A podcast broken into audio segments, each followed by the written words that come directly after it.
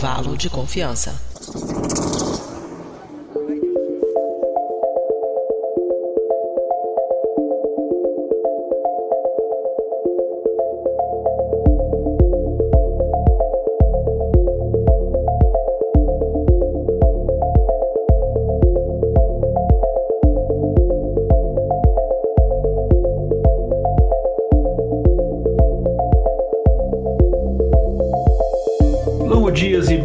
Noites, caros e caras ouvintes. Opa, peraí, parece que o Igor virou o Andrei. Calma, gente, não é isso não, tá? Aqui é o Igor mesmo. Está começando mais um episódio do Intervalo de Confiança, uma distribuição uniforme de pensamento crítico. Esse é o nosso episódio 149 e a gente normalmente faz um, algum dos episódios do mês de outubro temático em relação com alguma coisa relacionada ao Halloween, enfim. É, então a gente vai esse ano continuar nessa tradição e vamos falar sobre fenômenos sobrenaturais. Mas, Igor, esse daqui não é o mundo freak, esse não é a especialidade do intervalo de confiança. Sim, a gente vai dar a abordagem científica destes fenômenos sobrenaturais. Este não é um episódio que a gente vai falar de religião, então fique tranquilo. A gente vai falar mais de fenômenos sobrenaturais, mas sobre uma ótica científica. Como sempre, eu não estou aqui sozinho. Já já apresento quem está aqui comigo. Se você está acompanhando a transmissão desse episódio, a gravação desse episódio ao vivo aqui pelo, pela nossa live no YouTube, você já viu aí pelo, pelo vídeo a pessoa que está gravando, que inclusive está é, a caráter aí, ó, tendo até as pelúcias aí, a caráter, enfim. Mas se não, você já vai saber quem está gravando aqui com a gente depois do nosso breve quadro de recados com sempre a nossa produtora, a Mariana Lima. Então eu já volto.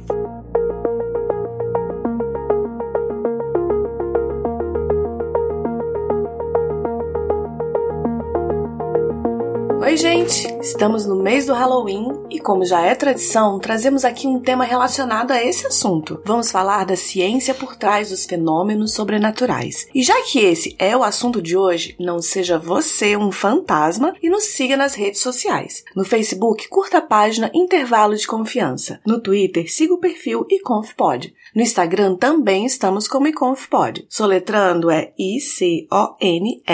I-C-O-N-F-P-O-D. E vocês podem fazer parte parte do nosso grupo de ouvintes no Telegram. Entra lá no nosso site intervalodeconfianca.com.br. Entre no grupo e vamos continuar o debate sobre esse episódio. O link para o acesso está no post desse episódio. Agora, falando desse programa, ele não é feito com o apoio do Ghostbusters Corporation e nem do History Channel. Nosso trabalho só é possível através da contribuição de ouvintes apoiadores como o Alcívio Vargas Neto, que contribuem mensalmente com valores que começam a R$ reais, o que dá menos que 20 centavos por dia. Essa ajuda é que mantém esse projeto no ar. Faça como auxílio para quem esse episódio é dedicado e torne-se você também um apoiador da divulgação científica. Para saber mais, entre em intervalodeconfianca.com.br barra apoie. Por fim, uma outra forma de nos apoiar é comprar produtos da nossa loja virtual. Nós temos canecas, camisetas e pôsteres bem legais. Dá uma olhada lá em intervalodeconfianca.com.br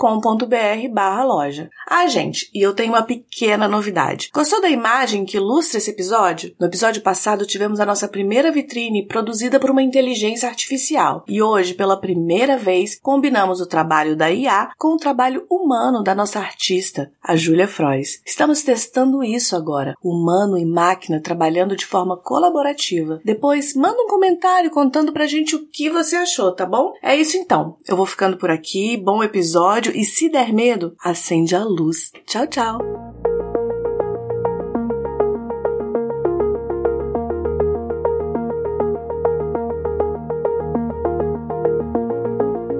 É isso então, gente. Vamos falar sobre fantasmas e vamos falar sobre como a ciência ou, encara esse tipo de coisa. Será que a ciência ignora esses efeitos porque eles estão escondendo, querendo esconder as coisas da gente? Ou será que existe pesquisa, já existiu pesquisa sobre isso? É, como é que a ciência aborda, explica é, esses fenômenos é, sobrenaturais, paranormais, etc. A gente vai falar sobre esse tema hoje, só que para falar sobre isso, eu não estou sozinho. Eu estou aqui com, agora já mais constante, presença da nossa matemática, cientista de dados e bruxa, Alane Migueles.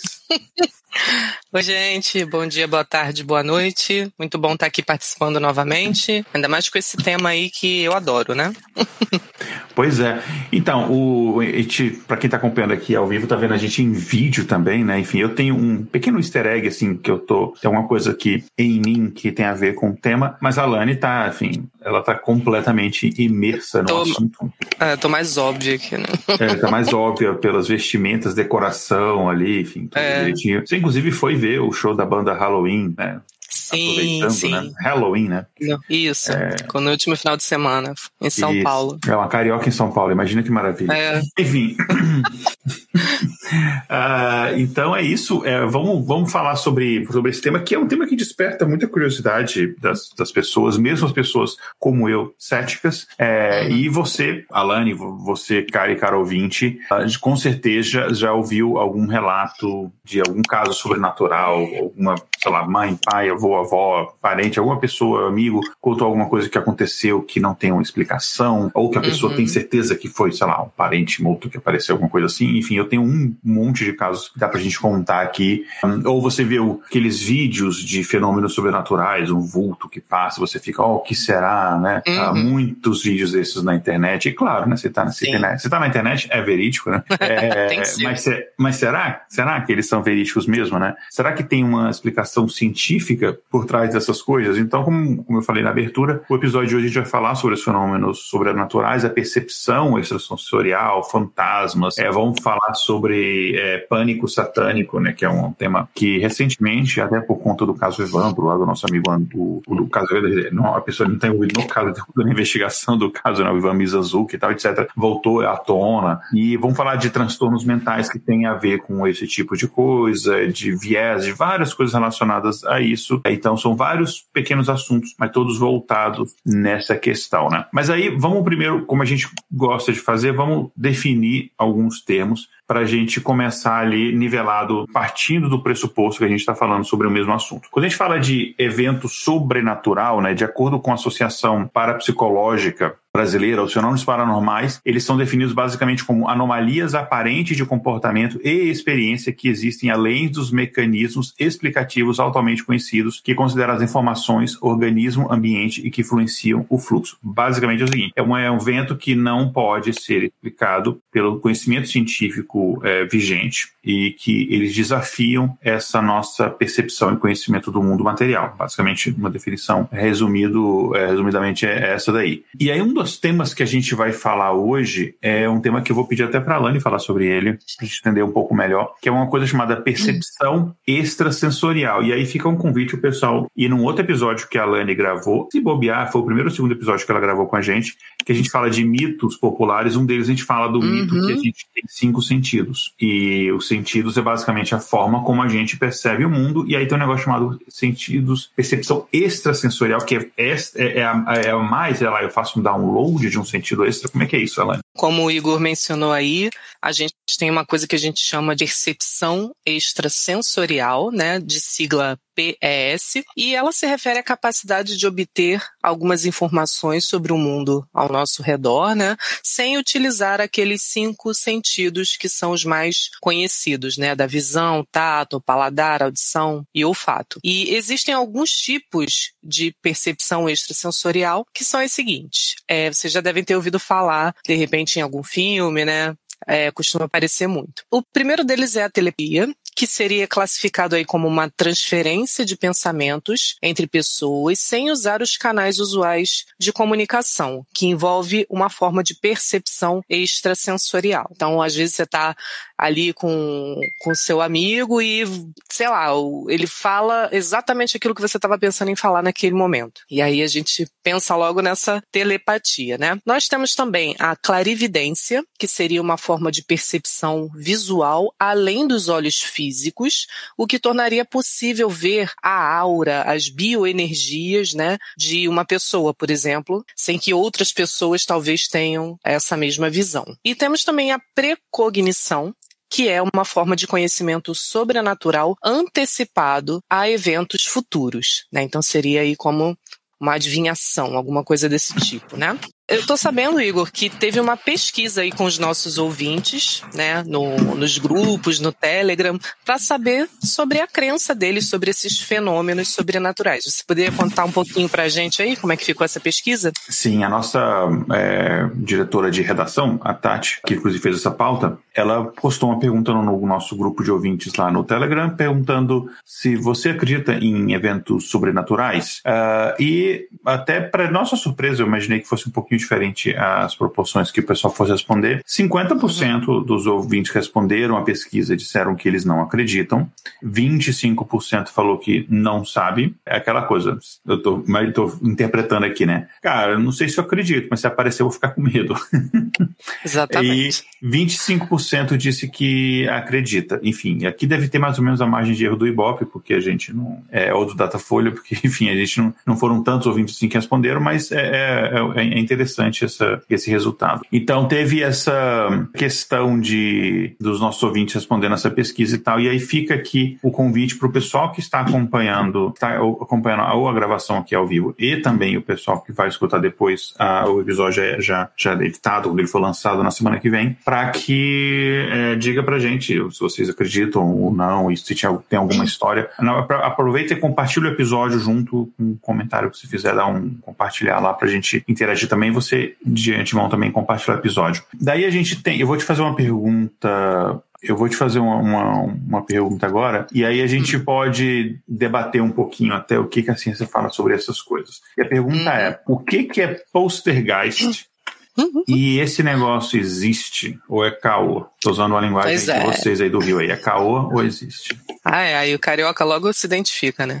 Uhum.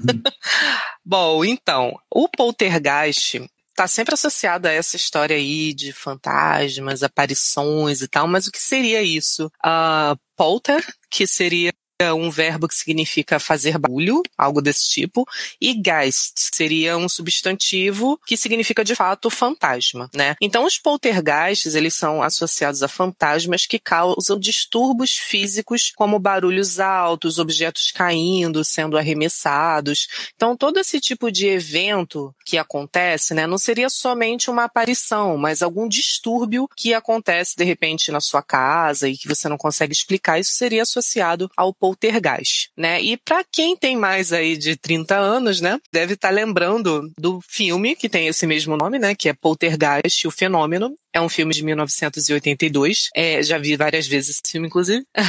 e é, a história é a seguinte: nesse filme, uma família, aparentemente normal, né? Ela é visitada por alguns fantasmas. E inicialmente esses fantasmas se mostram até amigáveis, né? Assim, mudam as coisinhas de lugar e tal. Então aparece assim, meio que é, era mais amistosa e tal. Mas com o passar do tempo, eles, eles passam a aterrorizar essa família, chegando ao ponto de sequestrar a filhinha mais nova dele deles, que é a Caroline, né? É, aí os pais dessa menina entram em desespero, começam a buscar por algum tipo de ajuda, né? E quem que você vai recorrer nessas horas, né? Não, Ghostbusters. Pra... Tava torcendo pra você pegar a referência. e assim, polícia não adianta, né? Porque não vai conseguir provar nada e tal, né? E aí eles conhecem uma mulher que tem poderes mediúnicos e eles pedem ajuda para essa mulher, né? É a única esperança deles. É, rapidinho, Igor, seu áudio tá aberto aí, tá tem um barulhinho de fundo fazendo. Gente, hoje tá, tá tudo para ser de terror Estranho. mesmo. Eu tô ouvindo um, alguém murmurando. Ai, meu Deus. Será que é som de fantasma? Mas pode continuar, não tenha medo, continue. Eu vou ignorar esse poltergeist auditivo aqui. Ai, meu Deus. Então, continuando, né? É, eles buscam a ajuda dessa mulher para poder trazer essa menina de volta ali.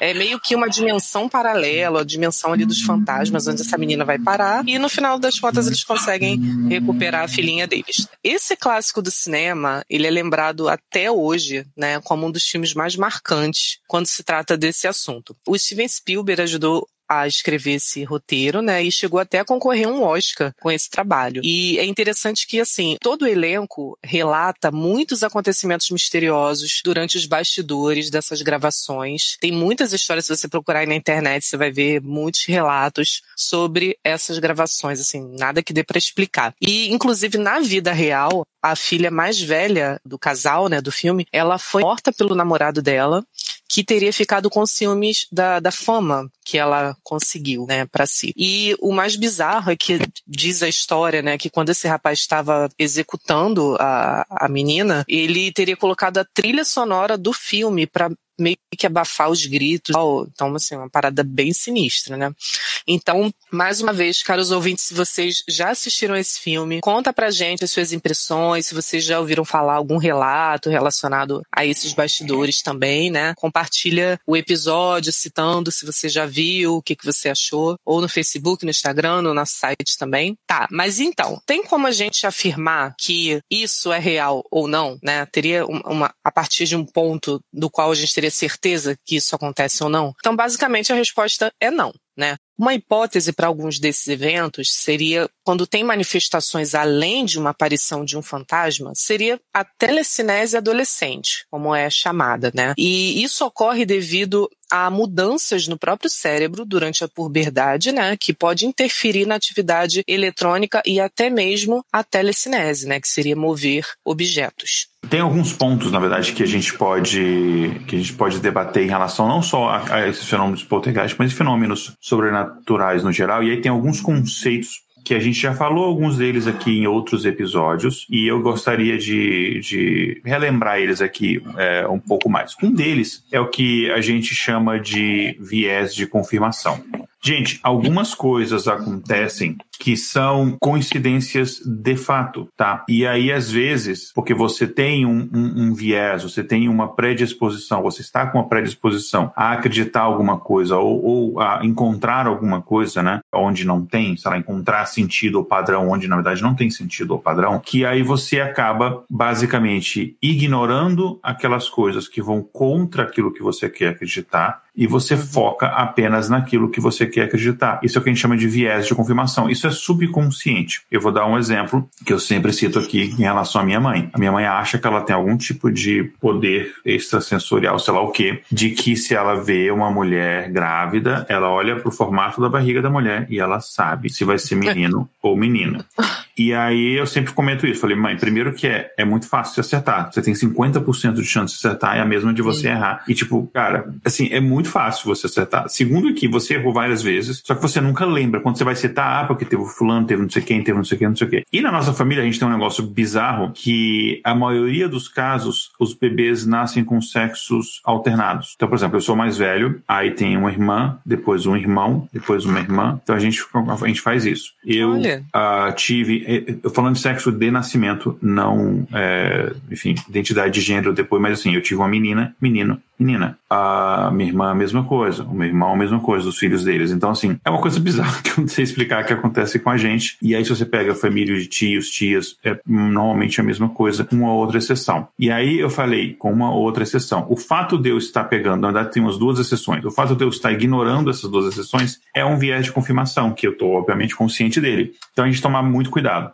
Então, tem gente que acha que tem um poder de premonição, que ela fala assim: eu sonho um negócio, quando eu sonho com tal coisa, acontece Y. Se eu sonho com tal coisa, porque vai ter uma coisa ruim acontecendo, por exemplo. E aí ela cita lá uns 10 exemplos daquilo. Mas ela às vezes sonhou com aquele negócio outras 50 vezes. E ela não é nem de propósito, não é para querer enganar as pessoas, não é de sacanagem. Naturalmente, porque ela, ela acredita de fato que ela tem esse tipo de habilidade, alguma coisa assim, ela vai ignorar às vezes que ela sonhou com aquilo e, às vezes até o cérebro dela apaga, ela esquece, porque a gente não lembra sonho para sempre. A gente vai lembrar o sonho que ele foi de certa forma marcante, né? E uhum. lembra de forma mais longa. Se você tem a predisposição a acreditar nisso, você vai lembrar dessa coisa, dessa coincidência por mais tempo. Então, isso é o viés de confirmação. É, e dá para a gente aplicar, é, é, citar vários exemplos aqui, mas no caso do paranormalidade, muitas vezes é esse tipo de coisa. No caso, por exemplo, do filme Poltergeist, tem o filme Exorcista também. Eu fui, a, eu fui na, na locação do filme Exorcista alguns anos atrás. Eu estava visitando a Universidade de Georgetown, em uhum. Washington, D.C., e aí eu fui lá naquela escadaria. Tem fotos que eu postei na época, sei lá, foi no Facebook, não sei se tem um tempinho já. E eu fui lá, e aí eu lembro que antes de ir lá eu reli, que eu tinha um canal no YouTube que falava de literatura, e daí eu, eu, eu ia nos. Eu, eu, eu, gostava de ir nos locais que tinham aparecido em filmes ou livros, ou, em, e aí eu falava sobre aquele filme ou livro naquele local. E aí eu lembro que eu tinha reli, por causa disso, eu reli o livro Exorcista e fui lendo, pesquisando mais curiosidades sobre o livro, sobre o filme, e eu achei coisas como por exemplo, é, tem uma, uma espécie de maldição relacionada ao exorcista, parecido com o do Poltergeist, de gente que morreu de forma uhum. trágica, não sei o que e tal. E aí você pensa assim, cara, isso é viés de confirmação. Porque quantos atores tinham no filme Poltergeist, por exemplo? Um monte. Aí a gente vai lembrar três, quatro exemplos de pessoas uhum. que deu ruim. Sem contar que a gente não pode ignorar o fato que algumas coisas podem ser coincidências, outras coisas não são coincidências, mas não tem nada de sobrenatural. Não há maldição uhum. por causa do filme. Pode ser no caso, por exemplo, da atriz que fez a Caroline, né? Isso. Então, o namorado dela, ele era atraído por esse tipo de temática, ele achava interessante, imagino, ele namorar uma, uma atriz do filme, ele devia ser uhum. um fã do filme, e daí ele sei lá, cometeu o crime, é, doido, enfim, maluco. Não é por uma é. maldição, não foi possuído por um demônio que queria se vingar, não teve nada desse tipo de coisa. Tem que uhum. tomar muito cuidado disso. A gente tem um comentário aqui de, quem, de uma pessoa que está acompanhando ao vivo, a Sônia Cravos, ela comentou o seguinte: Aconteceu duas vezes a mesma coisa comigo. Estava com um copo na mão e os dois explodiram sem tocar em absolutamente nada, em dias diferentes. Estava com água na temperatura natural, fiquei bolada. Beleza, a gente pode comentar esse tipo de coisa. Isso pode ser um exemplo, porque assim, você segurou vários copos na sua mão e pode ter sido um outro fenômeno pode ser que sem querer, o, o, pode ser a qualidade do copo não era tão boa, pode ser que o copo já, sei lá, anteriormente ele deu uma batidinha em algum lugar, ele já estava meio já estava trincado, né? O jeito que segurou alguma coisa assim, ele pode ter quebrado, enfim, copos quebram. Hoje em dia é super força, que... super força super, com que ela se Pode ser também. Pode ser que ela seja She-Hulk carioca, a gente não tá sabendo. Eu tô falando que ela é carioca. É, é porque ela falou bolada, aí eu imaginei que ela pudesse ser carioca. Mas enfim, mas tem algumas explicações para isso e tal. É um outro conceito interessante que é, a, ele, ele é usado para descrever outro tipo de coisa, mas ele tem um pouco a ver também. É um negócio que a gente chama de dissonância cognitiva. O que, que é dissonância cognitiva? É basicamente o seguinte: você tem duas coisas, duas é, crenças ou uma crença e um fato que eles são incompatíveis entre si. Eles são incompatíveis. Uhum. E aí você vai readaptar a sua crença. E ele é, parece um pouco até um viés de confirmação. Você vai readaptar a sua crença para que dentro da sua cabeça seja mais confortável este conflito, tá? Uhum. Então, tem vários exemplos clássicos. Um exemplo clássico que é citado em, em, em livro é o exemplo da raposa e, e, as uvas, tá? Raposa e as uvas tem aquela fábula do. do não tô falando, não tô falando. Eu lembrei da, da música do. Então, não estou falando da música, o clássico do cancioneiro popular do Reginaldo Rossi. Uh, eu estou falando, inclusive fica até a Já que o tema aí, é de terror, né? É, escute, não. Reginaldo Rossi é muito bom, cara. Reginaldo Rossi. Tô zoando. Grande poeta. Enfim, mas, é, é, na verdade, falando da fábula, que ela é, sei lá, anos 600 alguma coisa. É, se eu não me uhum. engano, antes era comum, assim, ele tem mais de dois mil anos, a história é muito antiga. E aí, eu acho que, se não me engano, ela é grega, é uma história grega. Mas, enfim, não vem ao caso, eu, eu sou o rei de, do, do, do, do, tema, né? Mas, basicamente, a história, resumindo para quem não lembra dessa fábula popular é, e infantil, tem a raposa, ela quer comer umas uvas que estão nos cachos, só que está muito alto, ela não consegue alcançar. E aí ela tenta de todas as formas, ela não consegue. E aí ela fala assim, ah, eu não queria mesmo. É, deve estar tá azeda, ou deve estar tá madura demais, é, ou sei lá, deve estar tá alguma coisa que isso, tá lá, não é para mim. Uhum. Então, isso acontece muitas vezes. Isso acontece, por exemplo, em diversas pessoas que você tem, por sei lá, o conhecimento científico de um determinado assunto, você acredita nessa determinada coisa, mas você tem uma outra crença pode ser religiosa ou não, de outra uhum. coisa. Eu já ouvi uma pessoa, eu já ouvi uma pessoa no ambiente acadêmico, cientista extremamente cético, e eu achei que era uma piada e eu ri, e não era uma piada. E a pessoa mandou, uma pessoa assim, mas cética do ponto assim, não acredita, não tem religião, ateu e tal. E aí a pessoa vai e manda um de horóscopo lá. Ah, porque eu sou hum. cético mesmo, igual todo, igual todo taurino. Eu falei, ah, é? Eu sou taurino, eu sou cético também, mas eu não sabia que era uma, um lance nosso, não. A regra, é, né?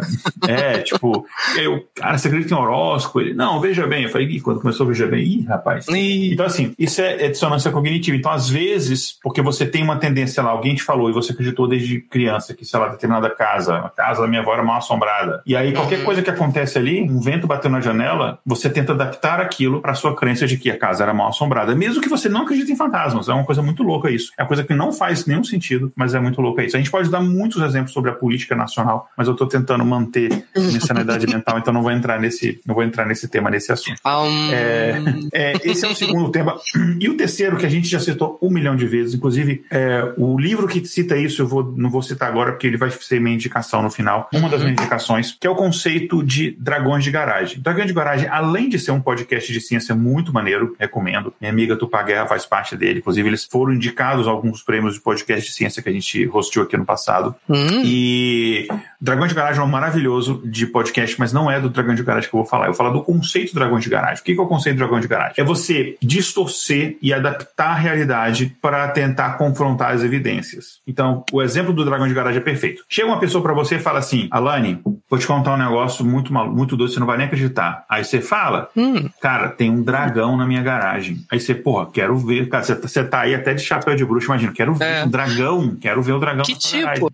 Aí Rabo você vai lá, ah, não, não, não, mas ele, a pessoa fala, não, mas ele é um dragão invisível, não dá para ver. Aí você, não, não tem problema. Eu vou lá, a gente pega aqui, sei lá, uma, uma farinha e eu jogo no ar assim, aí a farinha vai bater bem onde tá o dragão, a gente vai ver onde ele tá ali. Aí uhum. não, mas ele tem um superpoder que ele deflete objetos, não sei o quê. Aí você, não, hum. então a gente vai pegar agora um laser e não sei o quê, porque para a luz, não sei o quê. Aí ele, não, mas é que também ele viaja a velocidade mais rápida da luz. E, então, assim, cada evidência que você vai encontrando, essa pessoa vai achar uma desculpa para não usar. Com... Uhum. Exatamente. Então você pega, você vê muito isso em terraplanista, em pessoa que nega vacina, e nessa galera conspiracionista você vê muito esse eles aplicarem esse conceito de dragão. Tudo com finalista, né? Negacionista. É. Por isso que a gente fala o seguinte: para você ser considerado uma coisa, ser considerada científica, ela precisa ser falseável. E aí é o último conceito que eu queria falar antes da gente continuar. Ela, esse conceito precisa ser falseável. O que, que você quer dizer falseável? É o seguinte: você tem,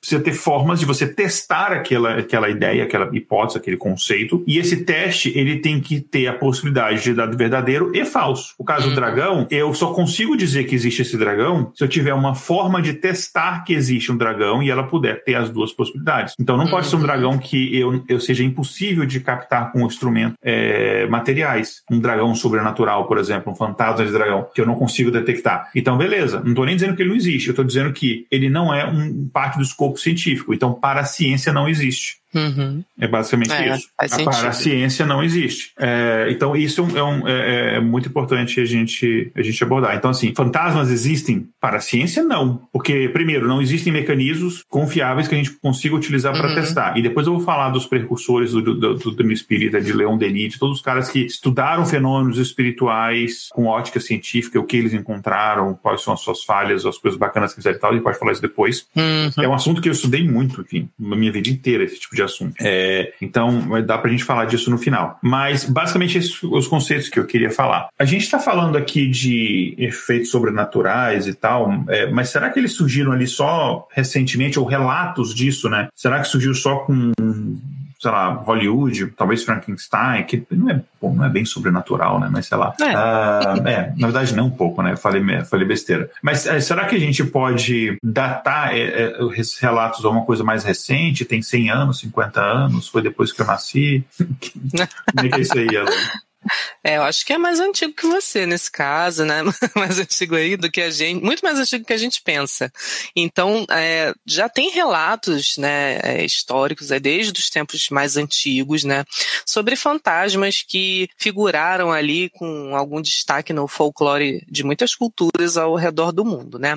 Então a gente ah, tem aqui como exemplo uma, uma tabuleta feita na antiga Babilônia por volta de 1500 antes de Cristo e ela pode ser a mais antiga representação conhecida de um fantasma. Essa tabuleta feita de argila, né, ela faz parte de um guia para exorcizar fantasmas. Então era uma peça ali que se usava em algum ritual e tal para de exorcismo, alguma coisa desse tipo, né? E, e esse artefato ele está mantido nas coleções do Museu Britânico né, que fica, fica, lá em Londres.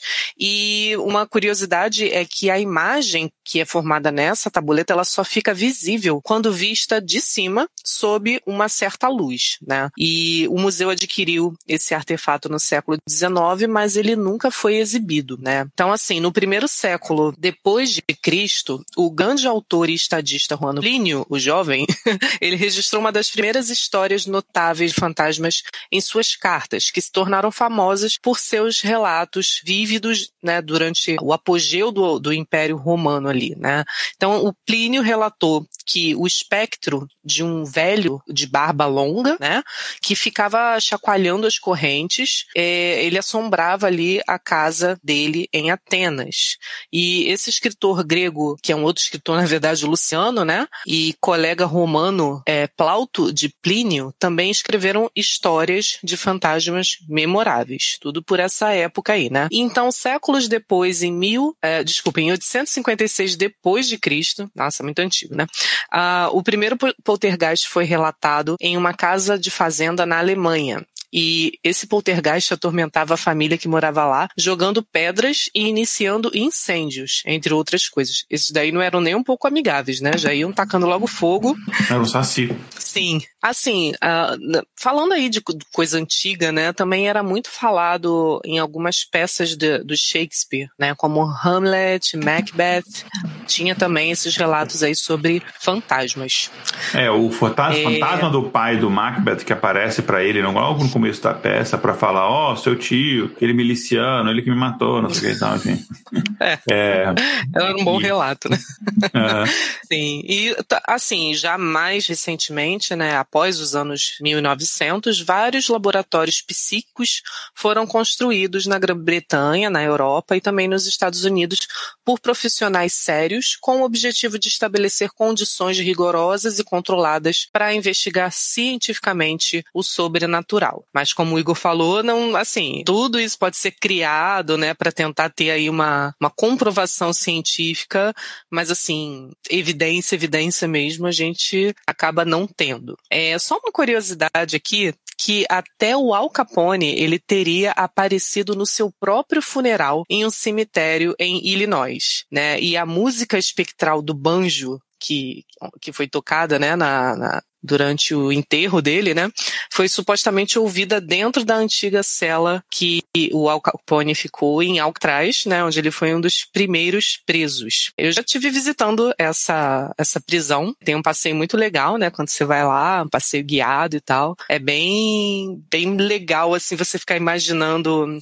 assim, é um lugar triste pra caramba, né, claro, mas assim, é interessante você ficar imaginando do ponto de vista desses acontecimentos sobrenaturais, né? É um lugar assim onde daria asas à sua imaginação, né? Pois é, é você falou aí que no, no século, falando no começo do século XX, e eu posso jogar até um pouco antes do século XIX também, que tinham é, estudos relacionados a isso, é, e aí eu vou falar aqui um pouco do, dos primórdios do, do espiritismo e tal, e quando eu falo os primórdios, assim, é antes do espiritismo. A gente considera a origem do espiritismo na publicação do livro, o livro dos espíritos, né, do, uhum. do Allan Kardec, né, Leon Hippolyte Denisar Rivail, acho que é o nome dele de verdade. Allan Kardec era um pseudônimo. Mas antes dessa publicação desse livro, a gente é, já tinha um interesse do público muito grande, não só na Europa, né, é, de onde o Kardec nasceu, mas também nos Estados Unidos e em outras partes do mundo você tinha esse interesse por esses fenômenos crescendo. Mas era meio que, principalmente na sociedade parisiense ali da, da Belle Époque, era uma curiosidade meio que de entretenimento, assim, não, não havia um olhar nem religioso, nem científico sobre a questão. Mas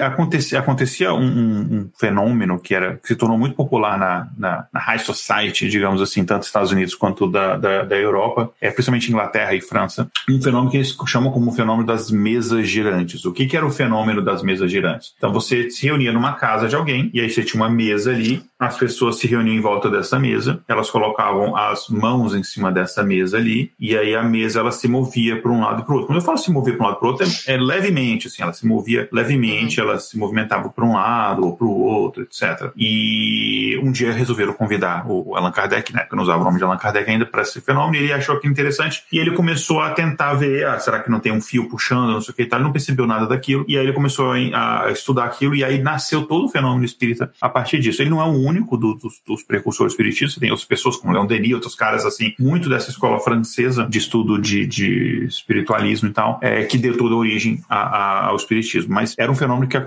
que, era assim, bastante popular. assim. O que muitas é, vezes, ou talvez todas as vezes, é, é, esquecido é que esse fenômeno ele foi, depois de fato, estudado por um, por um cientista que conseguiu entender esse tipo de, de, de fenômeno, que foi o Faraday, né? Que inclusive o Faraday é um, uma pessoa que a gente vai falar, vai fazer a biografia dele qualquer, qualquer dia desses, né? Mas enfim, o Michael Faraday, ele fez ele estudou muito a questão de magnetismo, eletromagnetismo, de indução eletromagnética, então ele era especializado nesse tipo de coisa. A gente tem a bobina de Faraday, enfim, estudava muito esses assuntos. Então, Faraday, como ele estudava esse tipo de assunto, ele resolveu estudar esse fenômeno das mesas girantes. Aí ele publicou em, ainda, e a gente está falando aí em 1853, eu não me lembro exatamente, mas o, o, o, Livro dos Espíritos ele foi publicado, ou seja, a pedra fundadora do Espiritismo, é nesse, nessa mesma década, 1850 e alguma coisa, eu não vou lembrar, 55, alguma coisa assim, 54, é, é mais ou menos por ali, mas assim, em 1853 o Faraday publicou, é, e já era nessa época um cientista bem conhecido, ele publicou esse estudo das experiências é, que ele fez. Então ele chamou pessoas, digamos assim, honradas, né, que eram pessoas da alta sociedade que participavam desses, desses eventos, e colocou, ele fez experiência mais de uma vez, ele colocou mesas ali, pediu para as pessoas colocarem a mão, e aí ele foi testando corrente elétrica, foi fazendo vários experimentos, e aí no final ele acabou descartando qualquer explicação é, paranormal. Ele descobriu que o que acontecia ali estava é, acontecendo por um fenômeno chamado efeito ideomotor. Eu, gente, eu tô falando essas coisas aqui mais mais ou menos de cabeça. É, mas é que eu já uhum. falei tanto na época do Mundo Freak que eu lembro alguma coisa assim, enfim. Então, uh, esse efeito ideomotor, basicamente, eles são pequenas contrações musculares que elas são involuntárias, mas elas podem acontecer e elas são semi-involuntárias, semi-conscientes. Então, eu quero que essa. Você, na, na experiência da mesa girante, você tinha que pensar o lado que você queria que a mesa se movesse. E aí, esse seu pensamento, um subconsciente, você é, move a mão lentamente naquela direção, sem perceber. Uhum. E aí, se mais pessoas pensassem que quisessem mover para o lado direito ou para o lado esquerdo, e não eram mesas tão pesadas, pesadas, a mesa acabava se movendo rapidamente, é, levemente, que a pessoa, sem querer, ela fazer um movimento, só que era um movimento tão leve uhum. que a olho nu, você olhando assim, você não percebia. E aí a mesa acabava Olha. se locomovendo um pouquinho para a direita, um pouquinho para a esquerda. Outra experiência uhum. que eles faziam nessa época era botar uma, uma tábua ou uma folha de papel colada na mesa com letras do alfabeto ah, e o objeto tábua Ouija, né? Exatamente. É, é uma, um princípio de tábua Ouija o efeito ideomotor acontece também na tábua Ouija, que você segura aquele ponto ali e aí ela vai se mexendo. Você acha que é involuntário, mas na verdade não é involuntário, né? Inclusive o James uhum. Randi, que a gente pode falar um pouco dele depois, que assim é um, um grande é, nome nesse mundo cético, ele, ele chegou a fazer vários experimentos e mostrar que a tabuide também acontecia devido a esse efeito idemotor. Ou seja, existe um estudo científico que existiu né, no, nesse, tipo, em relação a isso, no século XIX, que mostrava que não tinha nada de sobrenatural nessas coisas. E aí a gente tem várias explicações, assim, você tem pessoas que têm relatos de, eu tenho muitos relatos meus, pessoais, de pessoas que eu conheço, que você escuta, é, você está sozinho na casa, você escuta alguém falar alguma coisa, e depois daquilo aquilo, você recebe uma ligação e aí é, você descobre que aquela pessoa morreu, a voz da pessoa que você escutou morreu. Tem, tem vários relatos assim e tem todas as explicações. E aí, algumas das explicações, assim, o viés, a confirmação explica muito isso. Memória implantada é uma outra explicação que você pode ter também. Nesse caso, por exemplo, você pode, ah, você escutou alguma coisa que parece ser uma voz, daqui a pouco a gente fala o que, que é isso, como é que a gente se confunde os sentidos nesse ponto. Uhum. E aí você associa com a voz de fulano. Só que você vai associar com a voz de fulano só depois que você soube soube que essa pessoa morreu. Caramba. Só que na sua memória você acha que você na você hora acha que pensou que uhum. na pessoa antes dela morrer, mas o seu cérebro só vai fazer a associação depois, porque a questão temporal no, na nossa memória ela é muito fraca. Nosso cérebro é muito ruim de percepção temporal. Uhum. É tanto que me diz o seguinte, de verdade, sexta-feira dura o mesmo tempo que uma segunda, mas nem ferrando. A segunda dura três semanas.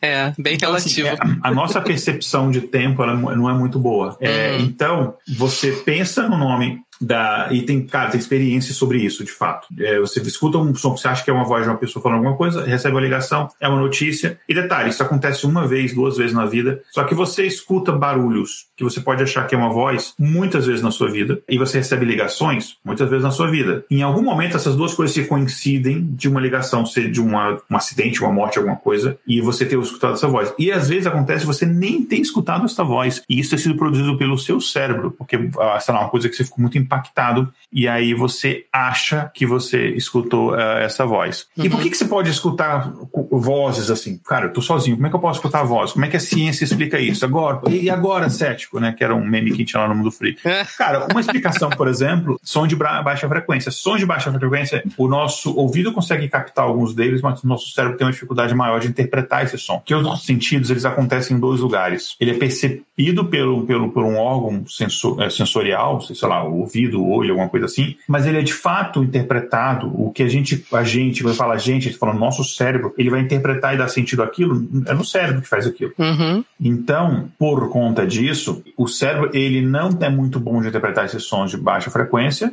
mas o nosso ouvido capta mesmo assim. Então há uma espécie de desconexão aí. E essa desconexão, o seu cérebro vai tentar fazer sentido daquilo. E daqui a pouco eu falo desse uhum. negócio de fazer sentido do, do cérebro e tal. Uhum. Então essa é uma explicação. Uma outra explicação é que alguns tipos de ambiente, eles podem produzir determinadas toxinas que te deixam doidão, levemente doidão, doidinho.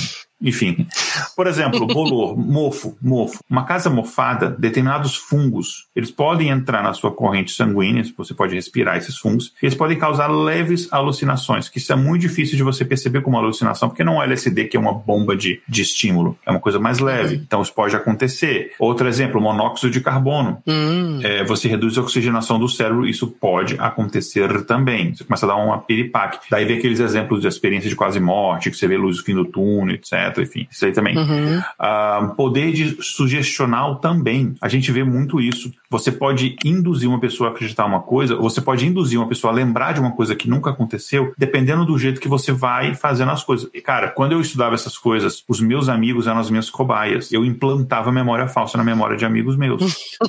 Pô, você lembra no tal que a gente encontrou fulano e que não sei o quê? Aí o cara, não, cara, porra, tal dia, não sei o quê. Aí eu pegava um evento que aconteceu, misturava fácil ali que não tinha acontecido, uhum. ou às vezes inventava um evento completamente falso. E que eu podia olhar nos olhos que o cara não estava fazendo de caridade para, ah, vou falar para não contrariar o doido, não. Uhum. Essa pessoa estava de fato é, achando que era verdade. Uhum. Estava lembrando daquilo, mas não existiu. Lembrando que uhum. a gente uhum. falou no episódio de memória que a memória não é memória. Você nunca lembra do fato quando ele aconteceu. Você lembra da última vez que seu cérebro resgatou aquela Isso. memória. Então, essa uhum. última vez pode ser um agora, um minuto atrás. Enfim. Você sabe que, então... que eu vi outro dia na internet vende um curso sobre esse poder da sugestão sendo vendido, ensinando as então, pessoas a, a controlar, a né, a sugestionar. Ah, isso, é. é. Um outro, um outro, vou contar um caso que aconteceu comigo aqui. Isso tem muitos anos. Eu tava, eu tinha mudado para um apartamento novo em, em São José dos Campos.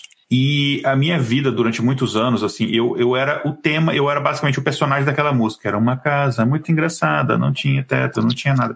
Eu morava numa casa que eu não tinha, eu morei, assim, alguns, algum tempo, assim, mais de um ano, uma casa que a gente não tinha fogão, uhum. não tinha geladeira, não tinha cama, não tinha armário, não tinha sofá. Era um colchão, o armário era feito de caixa de papelão machada na rua, sentava no chão, não tinha escrivania pro computador, eu trabalhava com o computador no chão, deitado no chão frio, era isso, não tinha nada. Então a casa, Meu qualquer Deus. coisinha, a casa tinha muito eco. Meu ponto é, uhum. é, não tinha nada na casa, uhum. fazia muito eco. E aí um dia eu estou indo de noite no banheiro e eu escuto o som assim.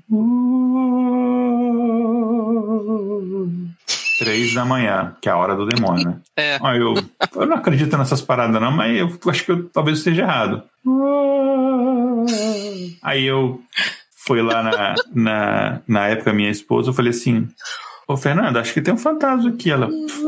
Ela sempre um doce de pessoa. Ah, deixa eu dormir aqui. Não, sério. Aí ela levantou assim, foi lá, fechou a janela da sala e pronto, acabou o fantasma. Não, era, era o vento. o vento passando, a casa não tinha nada, produzia um baita de um eco, e era isso, cara. As coisas acontecem, então às vezes, às vezes é só isso, entendeu? Uhum. Então, essa é uma outra explicação também. Outra coisa que a gente é muito sugestionável, a gente às vezes também gosta de sentir medo. O medo, ele é um aprendizado de cautela. O, o, o poder do cagaço, eu acho que, não sei se foi a Zagal que falou isso, o poder do cagaço, ele move a humanidade, cara. Então, assim, isso também também isso é sério. Eu tô falando aqui meio que brincando, mas isso é sério. É, a gente tem uma predisposição a isso, porque o medo ele é uma característica de sobrevivência é importante, né? uhum, né? Sim. Uma outra questão também é o seguinte: é uma coisa que está é, assim, enraigada no nosso cérebro, porque isso é, é, produziu uma vantagem evolutiva para gente. Uhum nós, é, Homo sapiens, não sei se outras espécies de primatas, mas nós, Homo sapiens, a gente tem uma necessidade enorme, instintiva, de compreender o mundo ao nosso redor e uhum. de controlar o ambiente a gente não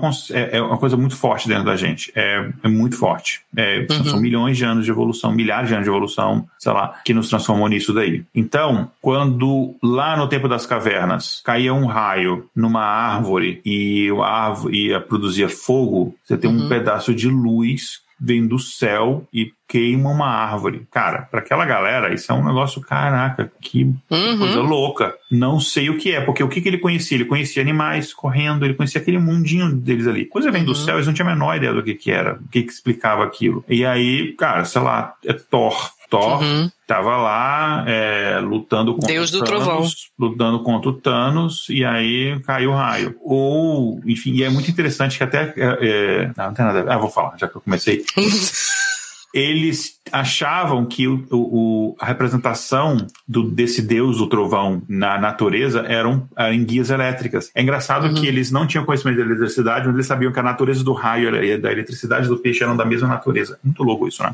Uhum. Enfim, a gente tem essa necessidade, a gente não consegue conceber a ideia de que eu não consigo explicar alguma coisa. Então a gente inventa Sim. explicações e a gente acha conexões entre as coisas que não tem conexão. Uhum. É, então, ah, tal explicação para tal coisa é tal coisa. Então isso aí acontece, isso aí acontece bastante. É, e a gente sempre foi assim. Cara, isso você pode pegar no seu dia a dia, pegar no, até mesmo no ambiente político. Não tem explicação para tal coisa, então obviamente é X. Ué, se você não sabe, então você não sabe. É isso. Por é, exemplo, clássico mas não pode afirmar que é X. É. é o seguinte, é o do OVNI. O pessoal chegava mexendo no céu. Você viu? A NASA admitiu que existiam, sei lá, que foi detectados 1.500 OVNIs nos últimos anos. Eu falei, tá, cara, mas OVNI é objeto Pode ser qualquer coisa. Não identificado, cacete. OVNI não é disco voador, é não Sim. identificado. Sabe que a maioria dos OVNIs, sabe o que, que é? Pode ser uma corrente de ar. Mas a corrente de ar, ela uhum. passou por aqui, ela não vai voltar atrás para você ver. Então eles não uhum. conseguem provar, porque eles não estavam filmando na época, não estavam captando, estavam medindo aquela região daquele ponto, então eles não conseguem explicar. Então, bom, OVNI, ó, não sei explicar. Não, mas, sei lá, é. tem várias explicações. Pode ser um balão meteorológico, pode ser um, um é, aurora boreal, pode ser uma porrada de coisa. Um frisbee, pode ser uma porrada de coisa. O Sim. fato de você não saber o que é não significa que pode ser qualquer coisa que você quiser. São duas coisas diferentes. Exata, exatamente. Tá. Não é que a minha conta bancária está vazia que eu posso colocar qualquer coisa ali. Não é assim que funciona o mundo, gente. Tá? Então, uhum. objeto voador não identificado. Não é ET, pelo amor de Deus ou de qualquer coisa que você criou é. de Newton.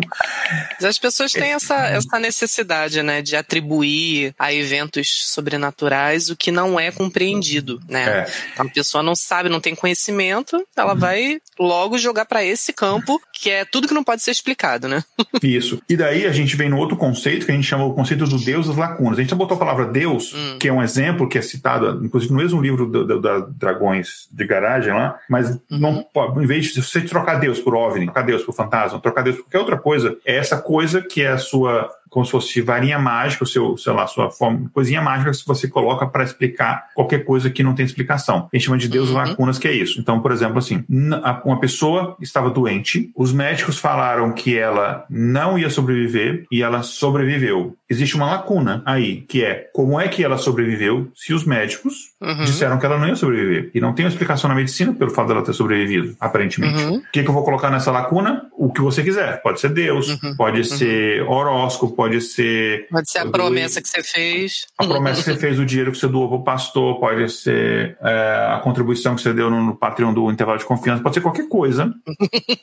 que você coloca ali. Mas assim, uhum. não sabemos por que ela sobreviveu. É uma explicação válida, não sei. Uhum. Pode ser simplesmente que os médicos estavam errados. É. Cara, eu estudei, fiz quatro anos de medicina, coisa que o médico mais está errado, muitas vezes. Uhum. Por isso que é legal você ter uma segunda opinião e tal, e você pensar, é, ir atrás do conhecimento Investigar. Em si, uhum. né? Investigar esse tipo de coisa. Porque médico, às vezes, está desatualizado, ele, de fato, ele não sabe. Então, assim, é, não sei é uma explicação válida. Então, muito cuidado com isso. E daí, o último tópico que eu queria comentar desse, não do episódio, mas dessas possíveis explicações, possíveis fenômenos, como a gente explica, é um negócio chamado pareidolia. Dona Lânia, deixa eu fazer uma pergunta. Você, quando criança hum. ou, ou adulta, você já brincou uhum. de olhar para a nuvem e tentar ver as formas que estão ali na nuvem? Sim. Todo mundo já fez isso, né? E muitas vezes eu dizia o objeto que eu estava vendo, mas a coleguinha do lado, não, não tô vendo nada disso. Tô vendo outra coisa, exatamente. É. Exatamente. É. Você não tá vendo ali um unicórnio no caixa do banco?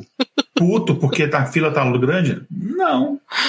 Então, isso daí é pareidolia. E o que, que é pareidolia? E depois eu vou explicar por que, que a pareidolia existe, o que, que ela tem a ver é com essa nem, parada. Que nem ver Jesus no pão, na janela, né? É exatamente isso. É você transformar formas aleatórias em formas conhecidas. O nosso cérebro ele foi treinado por uma coisa chamada evolução a reconhecer padrões, mesmo onde eles não existem. E aí a gente uhum. volta atrás à nossa necessidade de fazer sentido às coisas, de compreender as coisas e ter controle sobre as coisas. Na questão de ter controle, só voltando ao assunto que eu esqueci de falar, é, a, a, o pessoal estava, sei lá, uma tribo estava numa determinada região, tinha dias sem chover, eles não conseguem explicar por que não chovia. Eles tinham uhum. necessidade de ter controle sobre a chuva. Então eles tentavam de tudo. Vamos tentar dançar, não dá. Vamos tentar pedir, não dá. Vamos chorar, não dá. Vamos tentar, não sei o que lá, não dá. Vamos matar uma criança, vamos. Opa, deu certo. Então agora a gente vai fazer sacrifício de criança para chover. É. Na verdade ia chover com ou sem a morte daquela criança. Claro, calhou de ser bem. Calhou de ser aquilo. Podia ser, vamos soltar puns ao vento e choveu. e aí hoje a gente teria uma outra tradição é, diferente daquela. Então, assim, a pareidolia ela nasce desse mesmo processo evolutivo biológico do nosso cérebro. Qual que é a questão? Existe uma coisa que ela é muito inata da nossa espécie, que é o sorriso. Uhum. Bebê sorri. Ele não tem conceito, ele não tem ideia do que significa, ele não tem consciência daquilo dali, mas ele sorri. É um instinto. Você uhum. sorri para um bebê, ele vai sorrir de volta para você. Uhum. Não foi sempre assim. Antigamente, você tinha, você, quando eu falo antigamente é, é Homo uh, Australopithecus, lá, antes do Homo sapiens, você uhum. tinha bebês que a pessoa ela sorria, sei lá, os pais sorriam e ele não tinha a mesma simpatia de volta, ele ficava inerte, porque ele não estava entendendo aquilo dali. Uhum. E o irmãozinho dele sorria. Ah, que fofinho isso aqui. Ele respondia. Ele parecia que ele tinha mais ligação, mais afeto. Uhum. Essa percepção fez com que, numa época de necessidade, os pais acabam tendo preferência,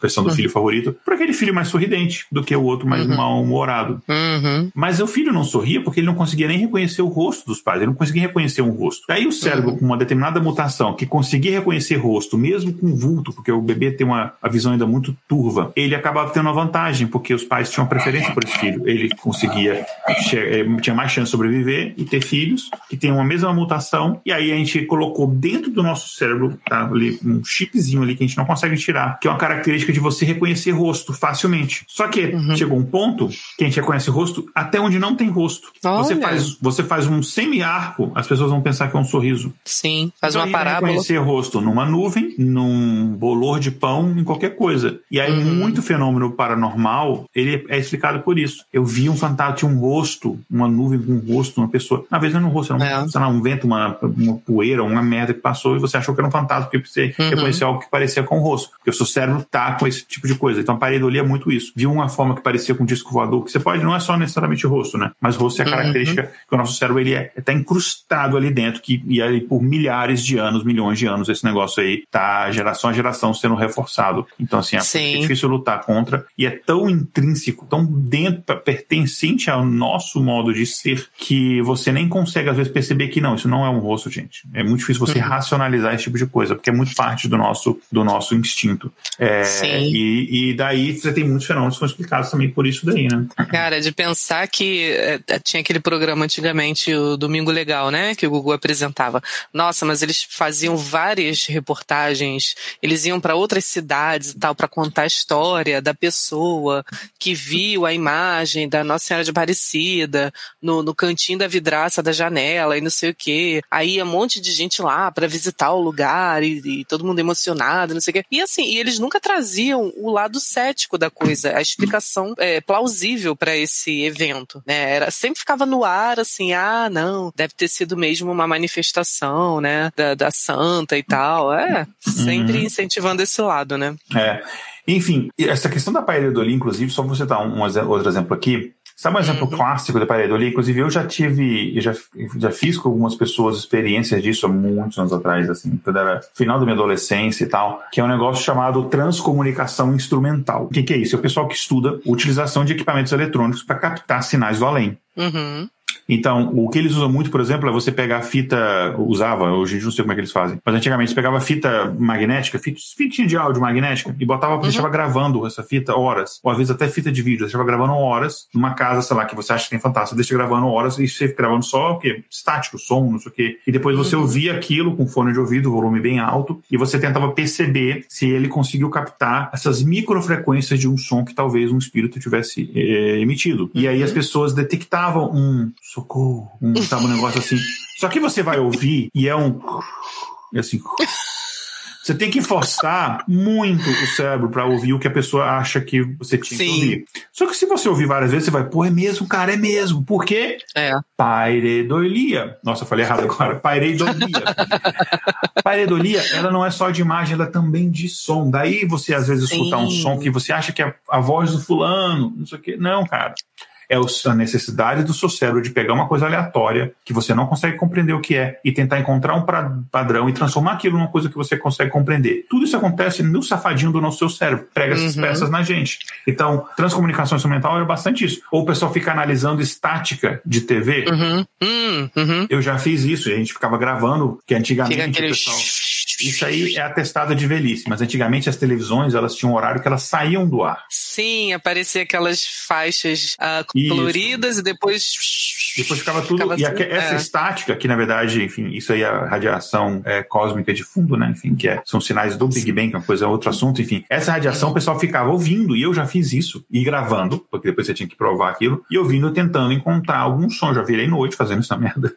É, tentando encontrar esse estado desse sonho. Às vezes você escuta uns negócios. É a mesma coisa de virar o disco ao contrário, você escuta um negócio. É, É isso que eu ia perguntar, se o, se o Mesma disco coisa. da Xuxa tocado ao contrário se encaixa nesse, nessa Fala, é categoria coisa. também. Se você botar o disco da Xuxa ao contrário, tem mensagem satânica, tá lá, 22, 22. Tem. Enfim. o- Eu não podia perder a oportunidade, né? Mas, Mas vem cá, você cara, falou do Big Bang aí, você tá falando do evento ou do relógio? do evento cósmico que originou o universo. Ah, tá. Ah, tá. É, enfim. Então, todas essas coisas a gente tem, tem explicação. E às vezes uma explicação é, inclusive, uma histeria coletiva. Uhum. A gente tem um exemplo clássico que é da Guerra dos Mundos, né? Que o George Orwell, ele estava. George Orwell, não, eu sempre confundo, gente. É o. Não é o George Orwell. George Orwell é o autor do livro. É o diretor. Ah, vou esquecer. O diretor. Vou esquecer o nome. Diretor Enfim, diretor famoso. Não, não, não. Do, do, do original. Não do, do Tom Cruise. Do antigo. Ah. Eu vou esquecer. Eu, vou, depois eu vou lembrar o nome dele. Enfim, ele. Esse que tá revelado os negócios de cabeça, né? Se- Eu sou péssimo com o nome. Sempre. Viu, Cláudia? Não, tô brincando. Eu sei que seu nome é ela. É, mas o, o- ah, hoje, inclusive, no trabalho, eu troquei nome de cliente, chamei um cliente é, Frederick de John, não Tom, enfim, igualzinho, não. Mas enfim. Ele estava lendo esse clássico, é, é clássico, mas talvez alguém não conheça. Ele estava lendo um trecho do, do conto, né, do livro O Guerra dos Mundos, que é um, um ataque alienígena acontecendo. Ele estava lendo isso no rádio. Era um programa de tipo, se fosse no, rádio novela, coisa assim. E só que ele não estava nem tentando fazer uma pegadinha, uma pegadinha. Eles avisaram: ó, a gente vai ler livro tal, do autor tal, vai ler um trecho, papapá. Só que teve alguém que, sei lá, sintonizou e já estava rolando a leitura. E ele leu numa voz parecendo que era uma narração jornalística. E a galera pirou. Tipo, caralho, estamos sendo Achou que era verdade. por alienígenas. E aí a galera começou a ligar para rádios e falar, gente, eu tô. Aí eu no meu quintal tô vendo disco voador, porque a pessoa viu a porra de uma nuvem, qualquer merda assim, achava que era um disco voador chegando. E aí o outro via também, aí o pessoal ligava não na rádio original do conto, mas na outra rádio local, que alguém, que o pessoal tinha ligado dizendo que estava tendo ataque alienígena, e o pessoal desespero. E isso rolou durante umas duas horas, sei lá o quê, até a coisa ser esclarecida. Isso é histeria coletiva. Isso acontece. Isso acontece, histeria Sim. coletiva. E uma histeria Exato. coletiva clássica também, que eu, inclusive eu fui visitar a cidade onde isso aconteceu, que eu morava muito perto, que é em Salem, a tal da Salem, como a gente fala em inglês, a tal das Hum. bruxas de Salem, é um exemplo de histeria coletiva. Todo mundo aqui é bruxa, tá pacto com demônio, não sei o que, condenaram um monte de gente, mataram um monte de gente, é, sendo que obviamente não tinha nada disso. Então muitas vezes é Ai, histeria quero- coletiva. Uma pessoa, uma pessoa fala que viu isso, a cidade, o turista da cidade. Esse mês é fantástico pra visitar a cidade, porque a cidade, turistas da Tá cidade todo inteira. mundo é- nesse clima, né? tem museu de bruxa, não sei o que, é tudo isso. Tem tour no cemitério, é muito maneiro. A gente ia Sempre, assim, lá. Uhum. É, e a cidade em si é bem charmosinha, bem bonitinha, assim, aquelas cidades interioranas de New England, assim, bem bonitinha. Sim. Mas enfim, então fica uma dica aí, ó, se você... O autor, o autor que você tá tentando lembrar hum. é o Wells, H.G. Wells? Não. Não, não, não. É o diretor, é o diretor de filme, do filme, não o autor do... Ah, tá. Esse é o autor do livro, né? George... Ah, eu vou lembrar. Enfim, desculpa, gente. É, se alguém tiver acompanhando ao vivo e lembrar, pode ter no comentário depois, Depois coloca aí. É. E aí tem um fenômeno muito parecido com isso, que é muito específico, é o que a gente chama de é, pânico satânico, tá? Hum. E isso aconteceu, o caso do Bruce Salem é um caso desse. O caso do Evandro, de pânico satânico, é um exemplo desse, que todo mundo acha que ah, as bruxas de Guaratuba estão envolvidas com rituais satânicos e não sei o quê. E no final não tem nada disso, não tinha nada disso. Todas as pessoas eram inocentes e tal, como o podcast lá do, do, do caso Evandro, do Projeto Humanos Caso Evandro mostrou e tal. Então era um caso de, de pânico satânico, né? E teve, enfim, aconteceu várias coisas, mas nos Estados Unidos, ali na década de 80 e 90, houve fenômenos ali que a gente chama de pânico satânico, não só nos Estados Unidos, mas em diversas regiões do mundo, nos Estados Unidos é isso onde é isso, isso ficou muito forte mesmo, por conta de uhum. toda a questão da mídia, etc. Muitas pessoas sendo condenadas, acusadas de é, abuso sexual, desculpa, muitas pessoas foram condenadas, é, suspeitas de serem é, possuídas pelos demônios e foram vítimas por conta disso de abuso sexual, tortura, é, uhum. cadáveres foram profanados, porque olha, veio o cadáver do cara lá, vê que não tá, não foi, não foi é, deteriorado, né? Porque, tá, uhum. isso é uma prova de que ele tinha um pacto com o demônio. É, Nossa. E aconteceu um monte de coisa bizarra, pessoas que às vezes estavam só, sei lá, vestindo preto e aí, ah, tá vendo aí, entendeu? Ou a pessoa às vezes fazia um movimento qualquer e achavam que era um símbolo, etc. Uhum. É, lojas maçons sendo queimadas, enfim, um monte de coisas que aconteceram nesse sentido. Teve, por exemplo, tem muitos casos disso, cara. Tem de eh, ex-proprietários de creches que foram acusados injustamente de crime de bruxaria, de violentação de criança, só porque eles eram, por exemplo, de religiões eh, de matriz africana, e aí o pessoal achava que era coisa do demônio. Então tem uhum. muito, muito, muitos casos assim. Enfim, é, então tem muita gente Bizarro. condenada, é, tem muita gente condenada por crime que não cometeu porque achavam que tinha essa questão. Então, muitos, muitas coisas é, também tem essa explicação, né? Uhum. Mas enfim, eu falei demais. É, eu quero ouvir de você agora. Vamos falar de neurociência, vamos falar de doença mental hum. e o que, que isso Sim. tem a ver com esse, com esse assunto? Então, da perspectiva da neurociência moderna, né, todos os comportamentos e todas as experiências são criados por eventos químicos e eletromagnéticos dentro do cérebro humano. Então, assim, experiências paranormais podem ser consideradas um subconjunto né, desse processo é, neurogênico, por assim dizer. Mas é importante a gente destacar que nem toda pessoa que passa por uma situação de uma suposta possessão demoníaca ou outros fenômenos sobrenaturais pode ser diagnosticada com um transtorno mental. Isso aí vai depender do, de cada caso, né? Cada transtorno tem a sua especificidade e muitas vezes as fronteiras entre eles são muito tênues. Então seria irresponsabilidade achar que todas as pessoas que passam por uma situação né, dessa apresenta algum problema de saúde mental. É, ao longo dos séculos, né, a epilepsia, por exemplo, e a síndrome de Tourette, se eu não me engano é assim que se fala, eram relacionadas a situações diabólicas. Então, por séculos, a religião e a crença popular influenciaram a opinião médica e pública também. Agora, Igor, a ciência, ela pode explicar esse tipo de experiência que a gente classifica como extrasensorial, né? Como, como seria a explicação pelo ponto de vista da ciência?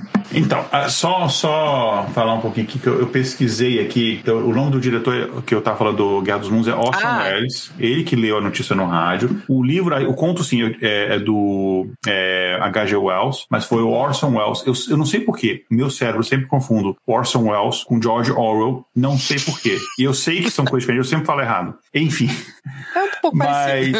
É, pois é a gente a, a, ciência explica a experiência extrasensorial. Uma das, algumas das formas são algumas das explicações que a gente já falou aqui, né? A, a gente tem, inclusive, existe uma, uma coisa que a gente chama de perspectiva transmaterialista, né? Que considera que esses fenômenos é, psi, né? Como percepção extrasensorial, né? É, é um processo evolutivo natural em, uhum. em, digamos assim, que a gente chama de sistemas adaptativos complexos, né? É, e aí, enfim, é, entra, entra um pouco mais de viagem em cima disso, que enfim, não, não tem tanto tanta base científica, mas ele, eles, eles falam muito de que existe a, a questão da consciência, como se a consciência fosse uma coisa separada do nosso corpo, né? Mas na verdade, o que a gente considera consciência, gente, é um fenômeno que acontece, são conexões cerebrais dentro do nosso cérebro, tá? É, não existe uma, um outro órgão, outro mecanismo, uma coisa extra cerebral é, que produz a nossa consciência, né? É, é meio estranho o cérebro conseguir é, ter essa meta análise de o cérebro pensar sobre o cérebro, né? Porque quando a gente está pensando sobre nós mesmos, a gente tá, o cérebro está pensando sobre si mesmo, se a gente pensar bem, né? Mas enfim, seja uma outra viagem mais filosófica, que não é o caso aqui. É, Sim. Então, mas é, o grupo que estuda esse tipo de coisa, né, é, dessas, dessa, que tem essa perspectiva transmaterialista, eles aceitam que tanto a consciência quanto essas experiências extrasensoriais, ela tem capacidade de envolvimento é, de influências causais, existe uma relação de causa e efeito aqui, é, com conhecimento comum para a experiência e no mundo físico geral. Como, como isso? Eu vou explicar isso para ficar um pouco mais, um pouco mais claro, né? A ideia aqui, e aí é uma ideia já que eu concordo, é o seguinte: existe uma frase que eu não vou me lembrar agora quem falou, porque mais uma vez eu sou muito ruim de nome, que toda ciência avançada demais, ela é indistinguível da mágica ou da magia. Se você chegar, você pegar uma coisa trivial hoje em dia, pólvora, não falando em computador, pólvora ou fósforo, você levar levar uma caixa de fósforo lá para a antiguidade, onde não tinha isso, antes da descoberta do, do fósforo da pólvora, e você acender um fogo riscando um palito numa caixinha, caixinha mágica, cara, aquilo você, você vai virar o mago, você vai dominar o mundo com aquilo Sim. dali. É, hoje em dia a gente tem conhecimento. Então eles falam o seguinte: o que antes poderia ser considerado sobrenatural, paranormal, que a gente não tem explicação, tipo, por que chove, como caem os raios. Hoje a gente sabe, a gente não precisa de uma explicação sobrenatural por isso. Uhum. Isso já está incorporado ao conhecimento comum. Então, muitos desses eventos que hoje em dia talvez a gente, muitas vezes a gente não tem explicação, porque a gente às vezes não estava observando aquele ponto do espaço, do, da atmosfera, do tal, naquele momento. E aí, às vezes, o evento não acontece de novo. Então, muitos OVNIs é por causa disso, né? Você não estava uhum. observando aquilo, aí você viu alguma coisa no radar, mas você não estava com o instrumento correto necessário observando naquele momento, e não tem como você voltar no tempo poder observar, o fenômeno não vai acontecer de, de novo, porque o vento passou no lugar, ele passou e já era, e aí você não consegue medir e tal. Então, é, mas não quer dizer que ele não seja, que ele seja um evento necessariamente que está fora das leis da natureza. Às vezes a lei da natureza você não compreende ela ainda. É, então, como eu falei, a resposta não sei, ela tem que ser uma resposta, uma resposta aceita. Mas uhum. a nossa necessidade de compreensão, de controle nunca parou, nunca parará, e a gente já tentou controlar esses fenômenos. Aqui eu estou indo aqui freestyle, fora pauta. Ele já tentou, é, a gente já tentou controlar esse tipo de fenômeno, né? A gente tem, na época da Guerra Fria, as duas potências, né? A União Soviética uhum. e seus aliados, e os Estados Unidos e os seus aliados, eles tentavam pegar qualquer tipo de vantagem que eles tivessem, seja vantagem bélica, seja vantagem de informação e espionagem contra uhum. o inimigo. Então, tanto a União Soviética quanto os Estados Unidos conduziram grupos secretos de pesquisa e experiências é, para tentar desenvolver e controlar eventos sobrenaturais. Uhum. Você já viu, provavelmente, a série Stranger Things. Sim, mais de uma vez, inclusive.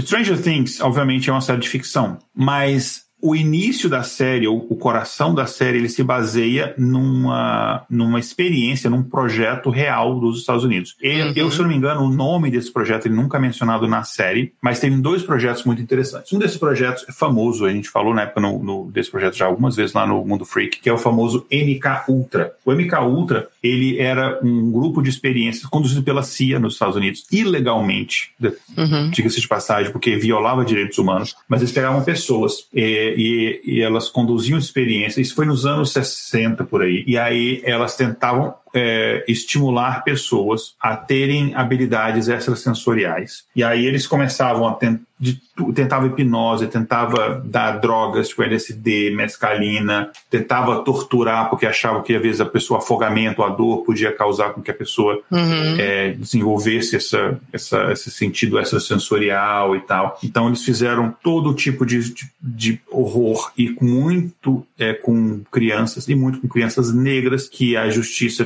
não estava nem aí mesmo, né? Uh, então, absurdo, isso, né? aconteceu bastante. Um outro projeto muito semelhante, mas menos brutal, mas ainda assim brutal, é um projeto que chamava uhum. de Stargate, também uhum. coordenado pela CIA, só que aí foi depois que o MK Ultra, ele tinha um outro viés, acho que o MK Ultra começou a, a meio que pegar mal, e aí eles fizeram esse projeto Stargate nos anos 70. Uh, ah, uhum. E aí, basicamente, é o seguinte, ah, vamos tentar desenvolver habilidades, vamos pegar pessoas que dizem que têm habilidades é, extrasensoriais, médiums, etc., e vamos tentar usar usar eles pra gente descobrir coisa, por exemplo, onde é que os soviéticos estão, é, quem que é espião soviético, onde é que eles estão construindo um determinado galpão com, com armas e tal, enfim. Então, tanto esse projeto Stargate quanto o projeto MK Ultra aconteceram. Na União Soviética uhum. aconteceram projetos semelhantes também, de você deixar pessoas expostas à fome, por exemplo, para ver se isso se desenvolvia e tal. Mas o que eu sei, não estou defendendo é assim, uhum. o comunista e não sei o quê. Não, o que eu sei, o que se sabe de documentos hoje em dia é que o, o projeto na União Soviética ele durou muito pouco tempo, uhum. é, porque eles viram que não tinha muito resultado, abandonaram e tal.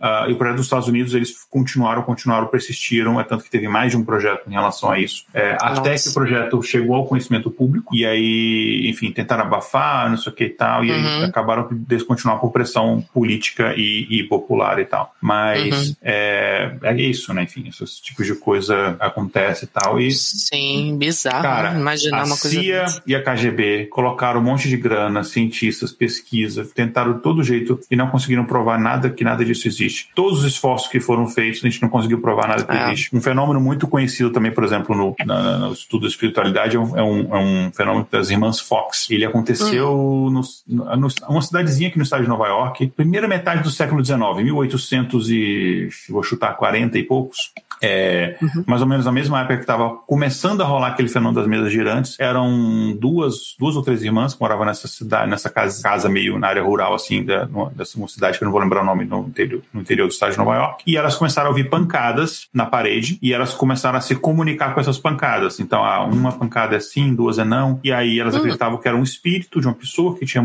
sido morta naquela casa anos antes de eles se mudarem ali. Cavaram a casa inteira, a adega, não sei o que, não acharam esqueleto, não acharam nada. E é isso, até hoje, na doutrina espírita, por exemplo, é colocado como um fenômeno interessante que é, deu, o estudo desse nome gerou a origem do espiritismo, mas uma dessas irmãs, anos depois, é, ainda no século XIX, é, falou, não, isso era uma zoeira, ela tinha 10 anos, a irmã, outra irmã tinha mais ou menos por aí a mesma idade, e elas, elas faziam, enquanto uma irmã, uma irmã fazia as batidas no outro cômodo, na uhum. parede, e a outra respondia, mas era tudo combinado, era uma trollagem de criança. Só que elas não imaginavam Caraca. que o negócio ia uma repercussão, que ia ter procissão, que os pais iam comprar ingresso, que ter a porra do negócio, prefeito, papapá, ia sair em jornal que galera da Europa ia vir investigar, não sei o quê. Ah, não sabia que para mim era, era uma brincadeira, eles queriam trollar os pais, ah, tipo, botar no TikTok e tal, trolei meu pai.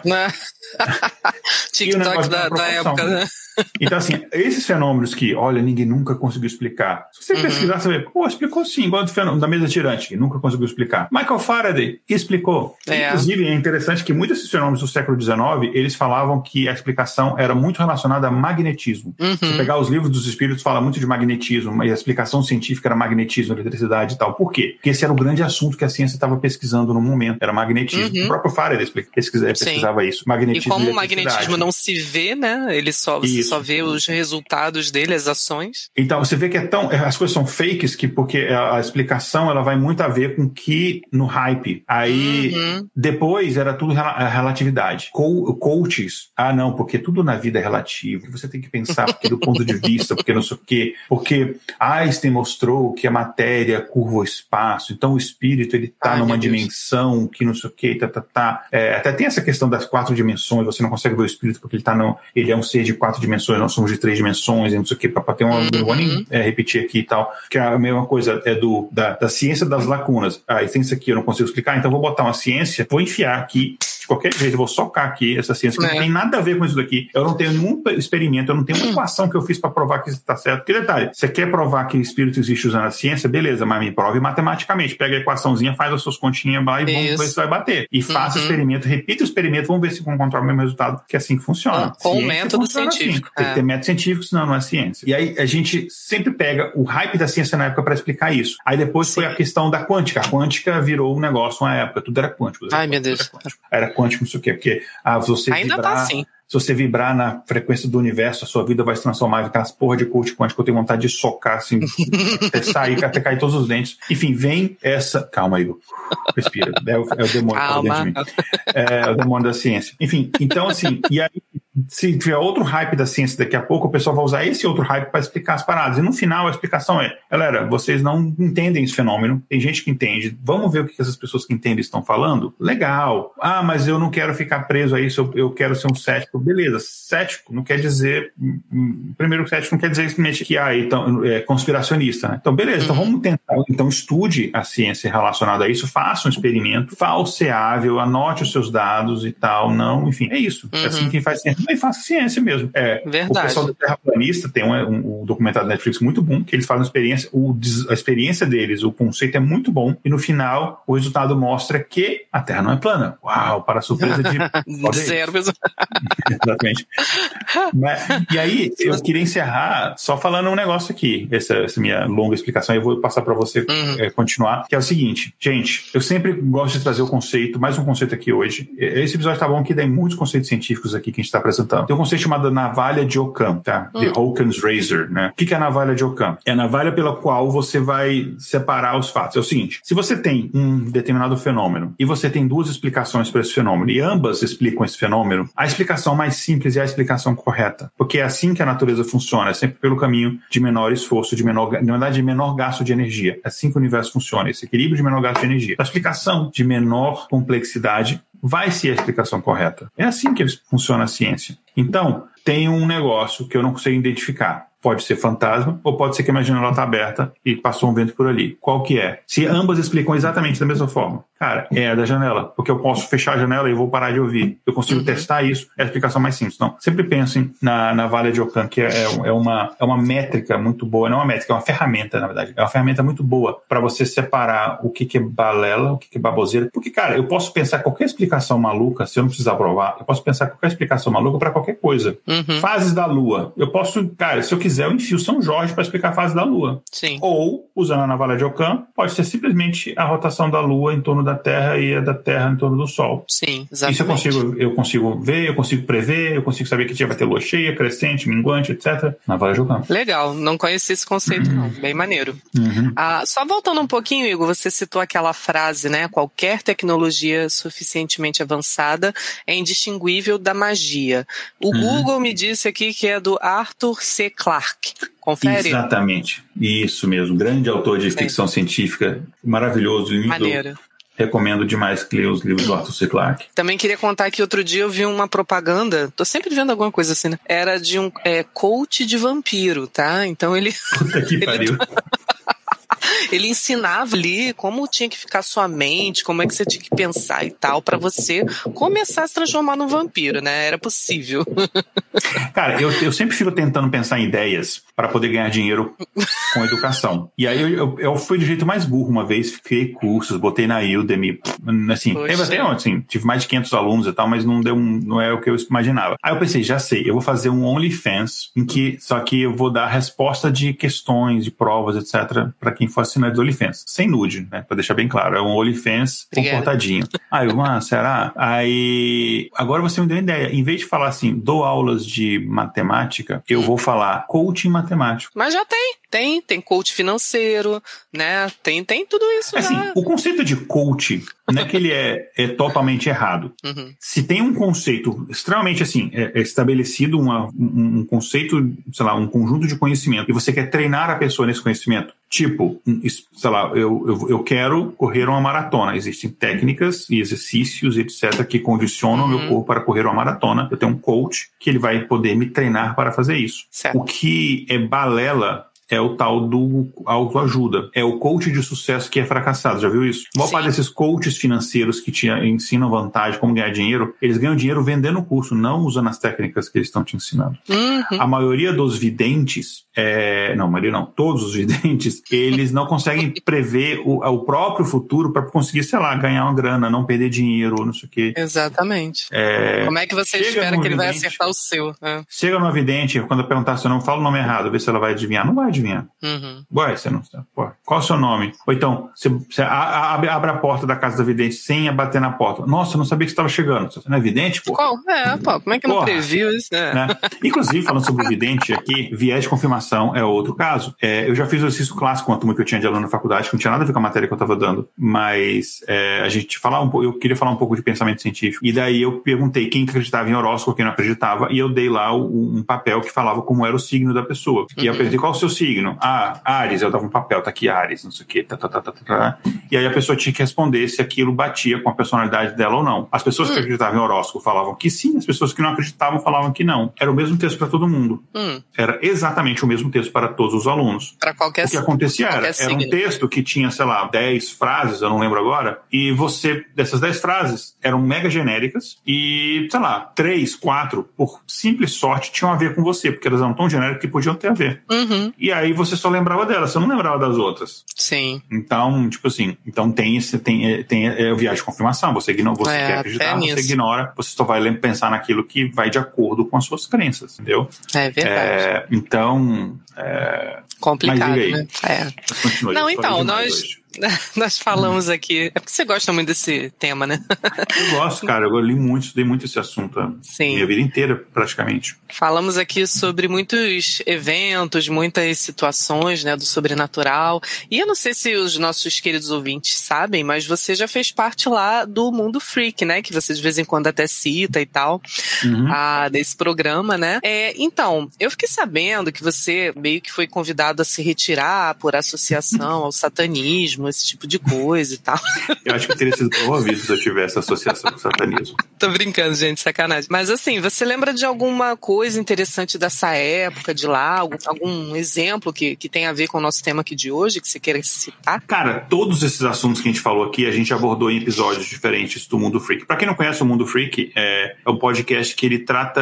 Hoje em dia eles falam de mais assuntos, mas na época que eu entrei, alguns anos, assim, quando eu fiz parte da equipe, eles falavam muito de, de assuntos assuntos insólitos, como eles diziam. Então falava de sobrenatural, de ufologia, monstro, essas coisas e tal. Uhum. E aí uhum. eh, eles tinham basicamente dois tipos de episódios. Uh, eles tinham episódio, eu acho que eu cheguei a gravar 40 e poucos episódios do Mundo Free. No meu site lá tem todos o link para todo lá direitinho, mas enfim, acho que foi mais ou menos isso. E aí você tinha episódios que a gente tinha um tema, que você debatia aquele tema, sei lá, o caso Varginha, um episódio uhum. caso Varginha, pá. Ou caso, sei lá, fantasmas, não sei o que lá, pá, pá. E tinha outros episódios, e era, era e que eram, uh, não era um sim ou não, era meio que, acho que era uma vez por mês, eu não lembro agora a frequência, mas tinha episódios que eram os meus favoritos de gravar, que até porque o host, o Andrei, conduzia de forma que eu achava muito foda, inclusive pra gente que tava, não só pro ouvinte, mas pra gente que gravava era muito, era uma experiência muito divertida, que era o Aconteceu Comigo. O Aconteceu Comigo era, os ouvintes mandavam relatos de casos, igual a Sônia mandou aqui na gravação nossa, que aconteceram com eles e a gente tinha que comentar esse caso. A formação da mesa do podcast eu nunca tinha visto, cara, eu, escutava muito podcast de ceticismo, de não sei o que, esse tipo de coisa na época, por causa do Mundo Freak, para ter ideia de tema, não sei o que e tal. Nenhum deles tinha formato do Mundo Freak, que era o apresentador, que era o Andrei, e aí tinha na bancada sempre um cético, era eu, às vezes o Léo, depois entrou o Lucas Balaminuti, entrou outras pessoas, a Jay, enfim. Aí tinha um cético, e tinha um, um outro que era o, o, credo, o crédulo, né, o Believer, que normalmente era o Rafael hum. Jacaúna, que é uma pessoa assim, fantástica também. E aí a gente debatia. O Rafael Jacaúna, para ele, tudo era o demônio, e eu, para mim, nada existia até tinha vários memes por causa disso e tal. E era muito divertido, até porque o Andrei não deixava a gente, ele, a gente não tinha acesso à pauta até a hora da gravação, porque ele não queria que a gente chegasse preparado, cheio de explicações, artigos científicos, cacete, quatro. Porque ele fez uma vez, eu cheguei, não, cheguei com cinco artigos científicos, não sei o quê. Aí, porra, você acaba a graça. A gente, aí eu entendi, não, você quer entretenimento. Então a gente meio que vai segurando o suspense e no final a gente soltava. Uhum. Eu soltava a explicação científica e no final tal, e o, o Rafael Jacão, ah, o demônio. Às vezes a gente ajudava quando o lado crédulo tava meio que assim, sem inspiração, a gente, ou sei lá, ou tava mais cético naquele dia. Tinha dia que o Rafael Jacão chegava cético. Aí eu, eu, eu, chegava, não, pô, mas será que não é tal coisa? Não sei o que. Aí eu tentava jogar umas pseudociência no meio, que, claro, depois a gente ia desmentir no mesmo episódio. E era muito legal. E aí, cara, teve muita. E assim, então as partes do Aconteceu Comigo, os episódios do Aconteceu Comigo, tinha muita coisa, muita uhum. coisa. E teve, tinha episódio que a gente, teve episódio que a gente, a equipe falava dos casos que aconteceram com eles, e eu tenho vários casos. Mas, cara, os casos de, de, de ufologia eram os que eu mais gostava de gravar, que não é sobrenatural, mas enfim, é, é, eu achava muito legais. A Noite uhum. Oficial dos OVNIs, para mim, é o maior evento de ufologia do mundo. Só que, como é no Brasil, a gente vira lata, a gente. Ah, Roswell. Ah, no cu de Roswell. Varginha, e principalmente a Noite Oficial dos OVNIs, dá de 10, entendeu?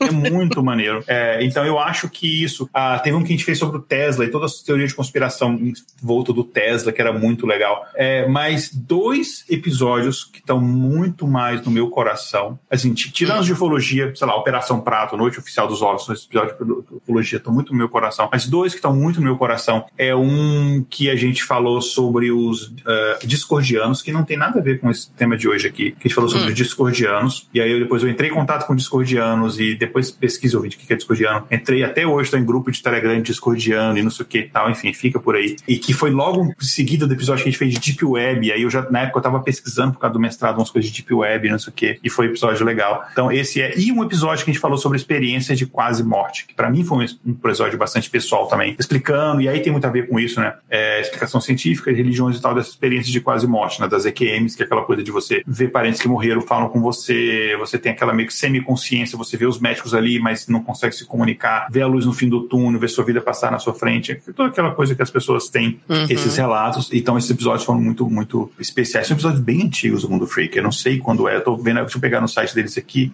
o Experiência de Quase Morte, ele é de, cara, nem sei, eu acho que ele, eu acho que eu tava, se o Biel tava morando em Los Angeles ainda, então... Achei que você ia falar que tava quase morto, né? Não tô brincando.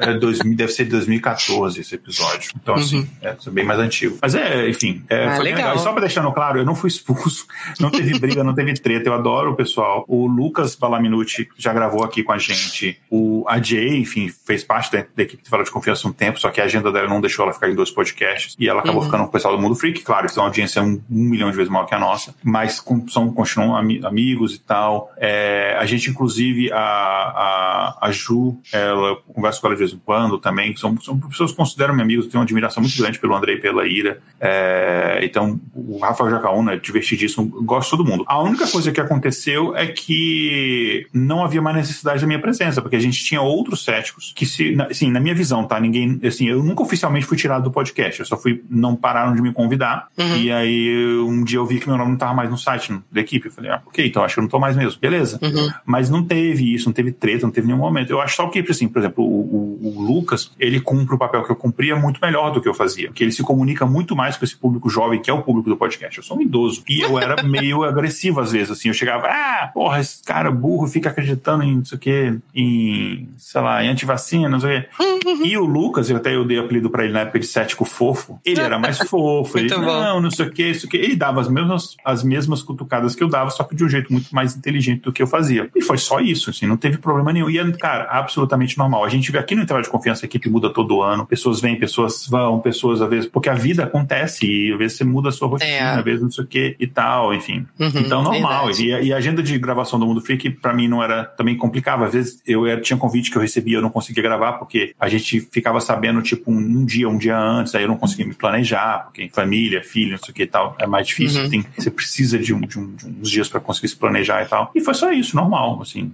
É, se me chamarem para gravar algum dia, o que não vai rolar, mas se chamarem eu gravar algum dia, eu vou com todo prazer. Quero chamar o pessoal aqui para continuar. Inclusive, a gente ia ter gente do Mundo Freak aqui, a gente convidou algumas pessoas, mas hum, por conflito de agenda a gente não conseguiu ninguém do Mundo Freak. É, então o pessoal falou, ah, podia chamar o pessoal do Mundo Freak. A gente chamou, uh, algumas pessoas de fato responderam, ó, não tem como, não tô gravando mais até o final do ano, porque meu trabalho tá maluco, minha vida tá não sei o uhum. que lá. Uhum. E outras pessoas, tipo, estavam tão doidas com o tempo que nem conseguiram responder. Então é normal, assim, normal mas é, é, um, é, é, é, é, um podcast que eu escuto, inclusive, até hoje. E fico muito uhum. feliz com o sucesso que eles estão fazendo. Hoje estão exclusivos no Spotify, alguns, alguns programas específicos, assim. Eu fico, cara, genuinamente muito feliz, porque se tem uma galera que merece, é o pessoal do Mundo Freak, de coração. Ah, então, maneira. Fica, não acho que ninguém do Mundo Freak escute a gente, mas se escutar, fica meu, minha admiração. um grande abraço, um beijo. Legal. Não, é, eu falei brincando aqui porque você sempre cita aí o, o Mundo Freak. Eu falei, pô, só tem um motivo pro Igor ter saído de lá: satanista.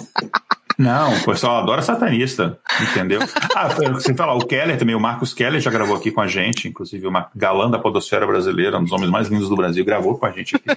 ah, legal. Mas, diga. Mais alguma consideração a mais? Alguma... Tem um, um negocinho aqui no finalzinho, antes das indicações, sobre Diga. EQM. Que Experiência que é de quase morte. Vai ah, falar? Ou... Ah, não. A, a, Tati sugeriu aqui que eu poderia falar sobre a, a experiência de quase morte que eu tive. Uh, eu vou falar o seguinte. Agora, agora vai ter que falar.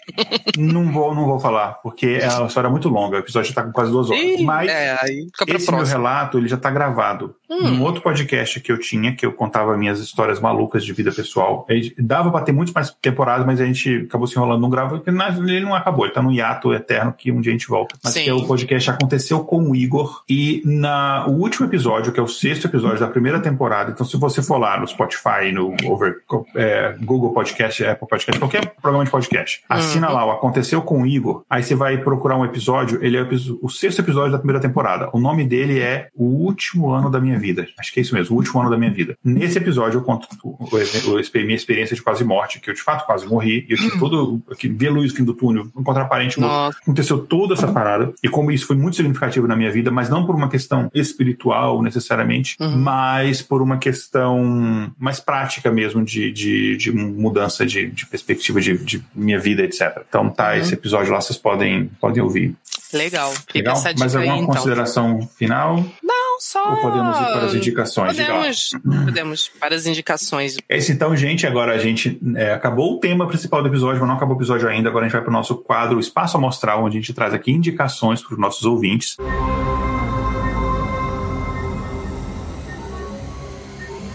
Espaço Amostral. E aí eu vou pedir então para a Alane começar com as indicações dela. O que, que você trouxe aí para gente? Sim, é, eu tinha separado duas indicações de filmes, mas eu lembrei de uma terceira também de um filme chamado Linha Mortal, né? Não sei se você conhece, é Ué, com Kevin Bacon. Sim, adoro. Eu vi umas 20 vezes. Sim, e ele retrata justamente isso que você falou por último, né? De experiência quase morte, uh, só que com o seguinte detalhe, é, eram estudantes de medicina, né? E eles induziam essas experiências, porque eles queriam muito saber o que acontecia através desses relatos que a gente sempre é, vê uma, uma, uma, semelhança, né? Conforme as pessoas vão o que aconteceu com elas.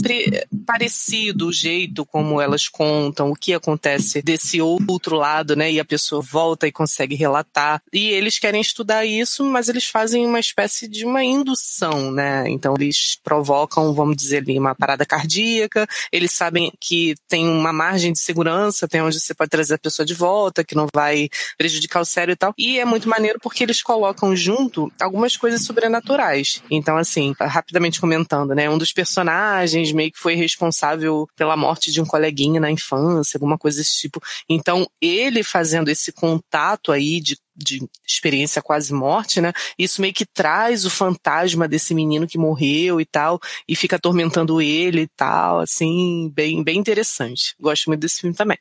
A segunda indicação, né, que seria a de um filme que é muito conhecido também, que é O Exorcismo de Emily Rose. Não sei se você já hum. assistiu. Claro. E só, só, e... só antes de você continuar, só fazer um comentário Sim. sobre o Linha Mortal. Uhum. O pessoal que acompanha meu, meu outro podcast que eu falei lá, aconteceu comigo, sabe que eu não tinha. Juízo não era coisa que eu tinha muito. Na época que eu vi esse filme, eu estava na faculdade de medicina e eu e alguns amigos consideramos seriamente a possibilidade de fazer a mesma coisa. Hum. A gente não fez, mas a gente considerou seriamente a Meu possibilidade Deus. de tentar experimentar isso. Que isso, gente. Dá, dá vontade, né? Pra saber, faço, pela curiosidade. Não, fa não façam isso em casa, crianças. Continue. Nem em outro lugar qualquer. Uh -uh. Nem em outro Caraca. lugar. Caraca. Sim. Bom, então esse filme aqui do Exorcismo de Emily Rose, para quem não sabe, ele foi baseado numa história real, né?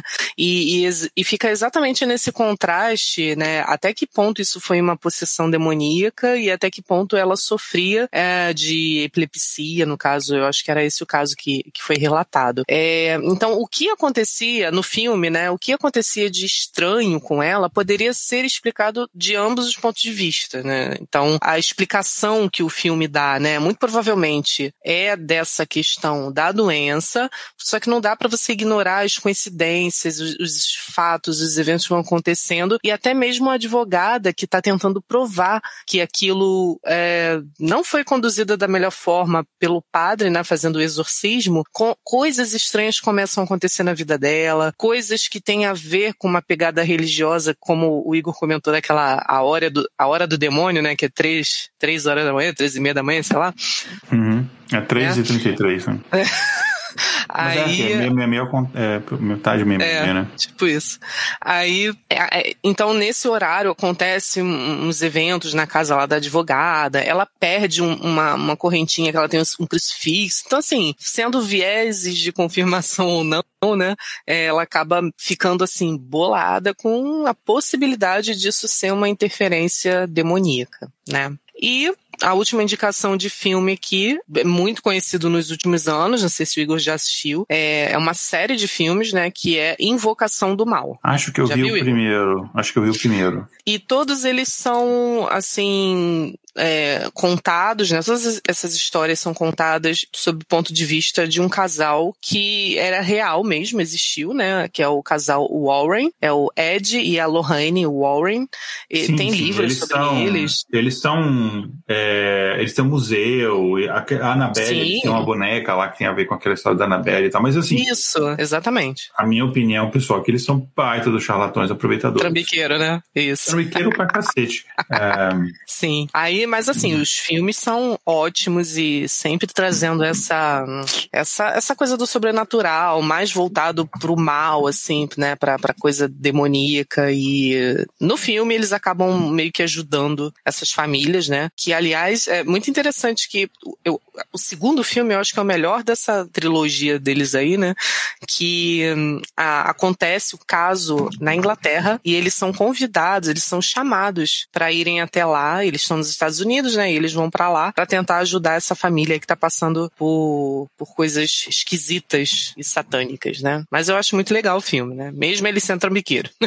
Bacana. Eu, as minhas indicações, vamos lá, eu tenho três também, tá? A primeira é muito simples, eu já falei, que é o, o, o Mundo Freak. Escute Mundo Freak. Você for no site do Mundo Freak e você quiser saber só os episódios que eu gravei, você pode ir lá no site do Mundo Freak, é mundofreak.com.br. Aí você vai lá na ferramentinha de busca, lá em pesquisar, e você põe meu nome, Igor Alcântara, vai aparecer lá tudo que eu participei. Aí você pode ouvir. Vai ter bastante episódio. Ou você pode ir no meu site lá, igoralcântara.com.br, que tem todos os episódios de todos os podcasts que eu já gravei. E aí vai ter algum, uhum. vai ter bastante lá do Mundo Freak. Beleza. A segunda indicação eu indiquei no episódio passado que saiu, que a gente fez o episódio passado. Para quem tá ouvindo ao vivo, a gravação, o episódio não saiu ainda, ele sai amanhã. Mas para quem tá ouvindo uhum. editado, ele saiu semana passada. Então, assim, a gente tá viajantes no tempo. Que a gente fez, eu fiz um episódio sobre o Carl, a gente fez uma influência da ciência sobre o Carl Sagan. Inclusive, eu, eu, eu me emocionei muito no final desse episódio. É, vocês vão uhum. conferir na gravação. E lá eu cito, eu já indiquei esse livro lá e tô indicando de novo, então, na semana seguinte, que é o livro O Mundo Assombrado pelos Demônios, que é uma aula de método científico. Eu acho, eu acho que tinha que ser é, obrigatório em todas as escolas. Então, O Mundo Assombrado pelos Demônios, do Carl Sagan, que ele fala da teoria lá do, do dragão na garagem, ele fala do Deus das lacunas, ele fala de várias coisas. Ele explica quando a ciência, quase,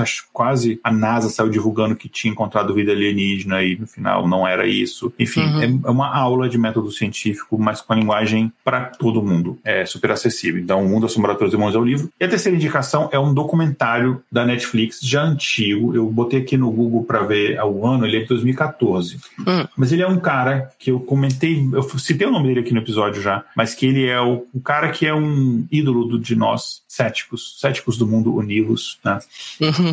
que é o James Randi. O James Randi, ele era um mágico que ele decidiu, decidiu dedicar a vida, um mágico muito bom, que ele decidiu dedicar a vida a desmascarar charlatões. Uhum. Então, tem um evento famosíssimo dele, por exemplo, que tem na minha geração, minha, quando eu era criança, na verdade, ou antes até antes eu nascer, tinha um cara desses que aparecia na TV, o, o Uri Geller, que ele entortava a colher com a força do pensamento, fazia umas uhum. paradas assim. Inclusive, no Brasil, depois teve um cara que imitava ele, que era o, o cara, não sei o que lá, do hack, fazia ah, que imitava ele. E esses caras. Era o Sérgio Malandro? É, tipo isso. E aí, o James Randi tem um episódio fantástico, que eles estão ao vivo num programa de entrevista, tipo um jogo dos Soares da vida, num programa uhum. de entrevista, no Tonight Show, eles estão num programa de entrevista na, na TV americana. O Uri Geller era convidado, o Uri Geller não sabia que o James Randi ia, o James Randi chegou, e o James Randi chegou, ah, faz o negócio de entortar a colher? Ah, faço, só que faz com a colher que eu trouxe. Hum, aí quebrou, quebrou o cara. conseguiu. Não a colher. só que o James Randi, ele é doido, ele ia pra esses, tinha, tinha nos Estados Unidos, ainda tem igrejas itinerantes, era tipo circo mesmo, literalmente, na lona de circo, montava a igreja, o cara fazia milagre e não sei o quê. E aí ele, cara, descobriu qual era a parada. Ah, uhum. o pessoal faz entrevista com quem não quer nada, com o pessoal na fila. Ah, quem uhum. você é? Ah, você tá aqui por quê? Ah, qual é o seu nome? Ah, ah porque meu marido tá doente. Qual é o seu marido? Ah, não sei o que que ele tem, né? A pessoa anotava tudo. Uhum. O pastor lá no palco tinha um ponto eletrônico. Uhum. E aí ele começava a falar, ó, tem uma pessoa aqui com o marido que tá doente, não tem? Mas, ó, estamos falando aqui comigo que o nome do marido é tal. Aí a pessoa já, opa, e ele tá não sei o quê. O nome da pessoa é tal. Você tá aí? Tô, levantava aí. Aí, aí, aí já ele, era. Aí ele levou negócio pra fazer interferência de, de. Pô, eu tô contando documentário, né? Interferência ah, de, dando spoiler. Dos tom, é, interferência na, nas ondas da transmissão lá do, da, da, frequência, pro cara não conseguir receber o ponto. Cara, ele fez. Aí ele, ah, ele botou uma pessoa para ficar num carro perto, passando na mesma frequência, passando informação errada pro ah. cara. Cara, então o documentário ele conta, assim, a luta desse Trollou cara, inclusive. Ele ficou muito famoso quando ele falou o seguinte: olha, ele pegou, ele pegou assim, eu dou um milhão de dólares para quem provar que existe fenômeno sobrenatural, provar com método científico. Um milhão de dólares. Ninguém nunca ganhou o prêmio, porque é ninguém hoje. nunca conseguiu provar. Uhum.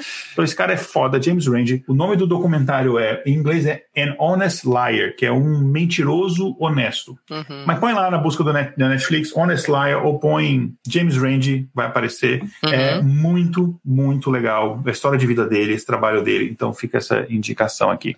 É isso? Legal.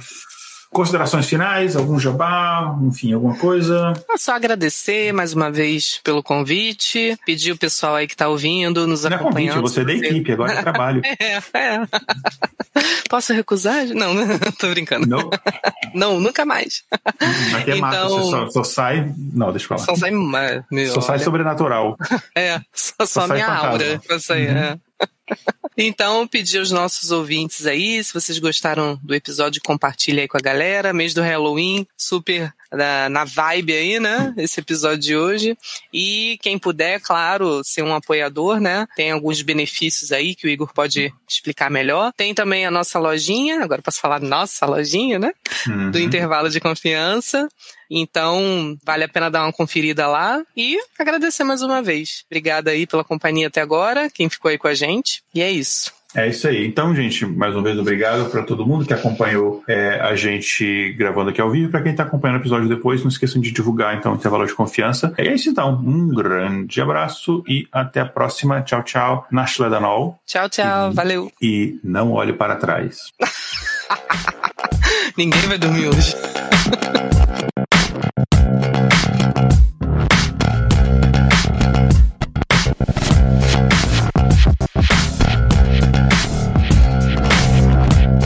Episódio apresentado por Igor Alcântara e Alane Migueles. Pauta escrita por Tatiane do Vale. Vitrine Júlia Frois com colaboração de uma inteligência artificial.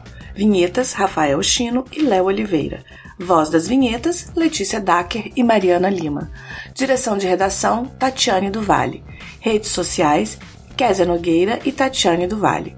Gerência de projetos Kézia Nogueira. Edição Léo Oliveira. Para saber mais sobre o nosso projeto ou nos apoiar, visite intervalodeconfianca.com.br.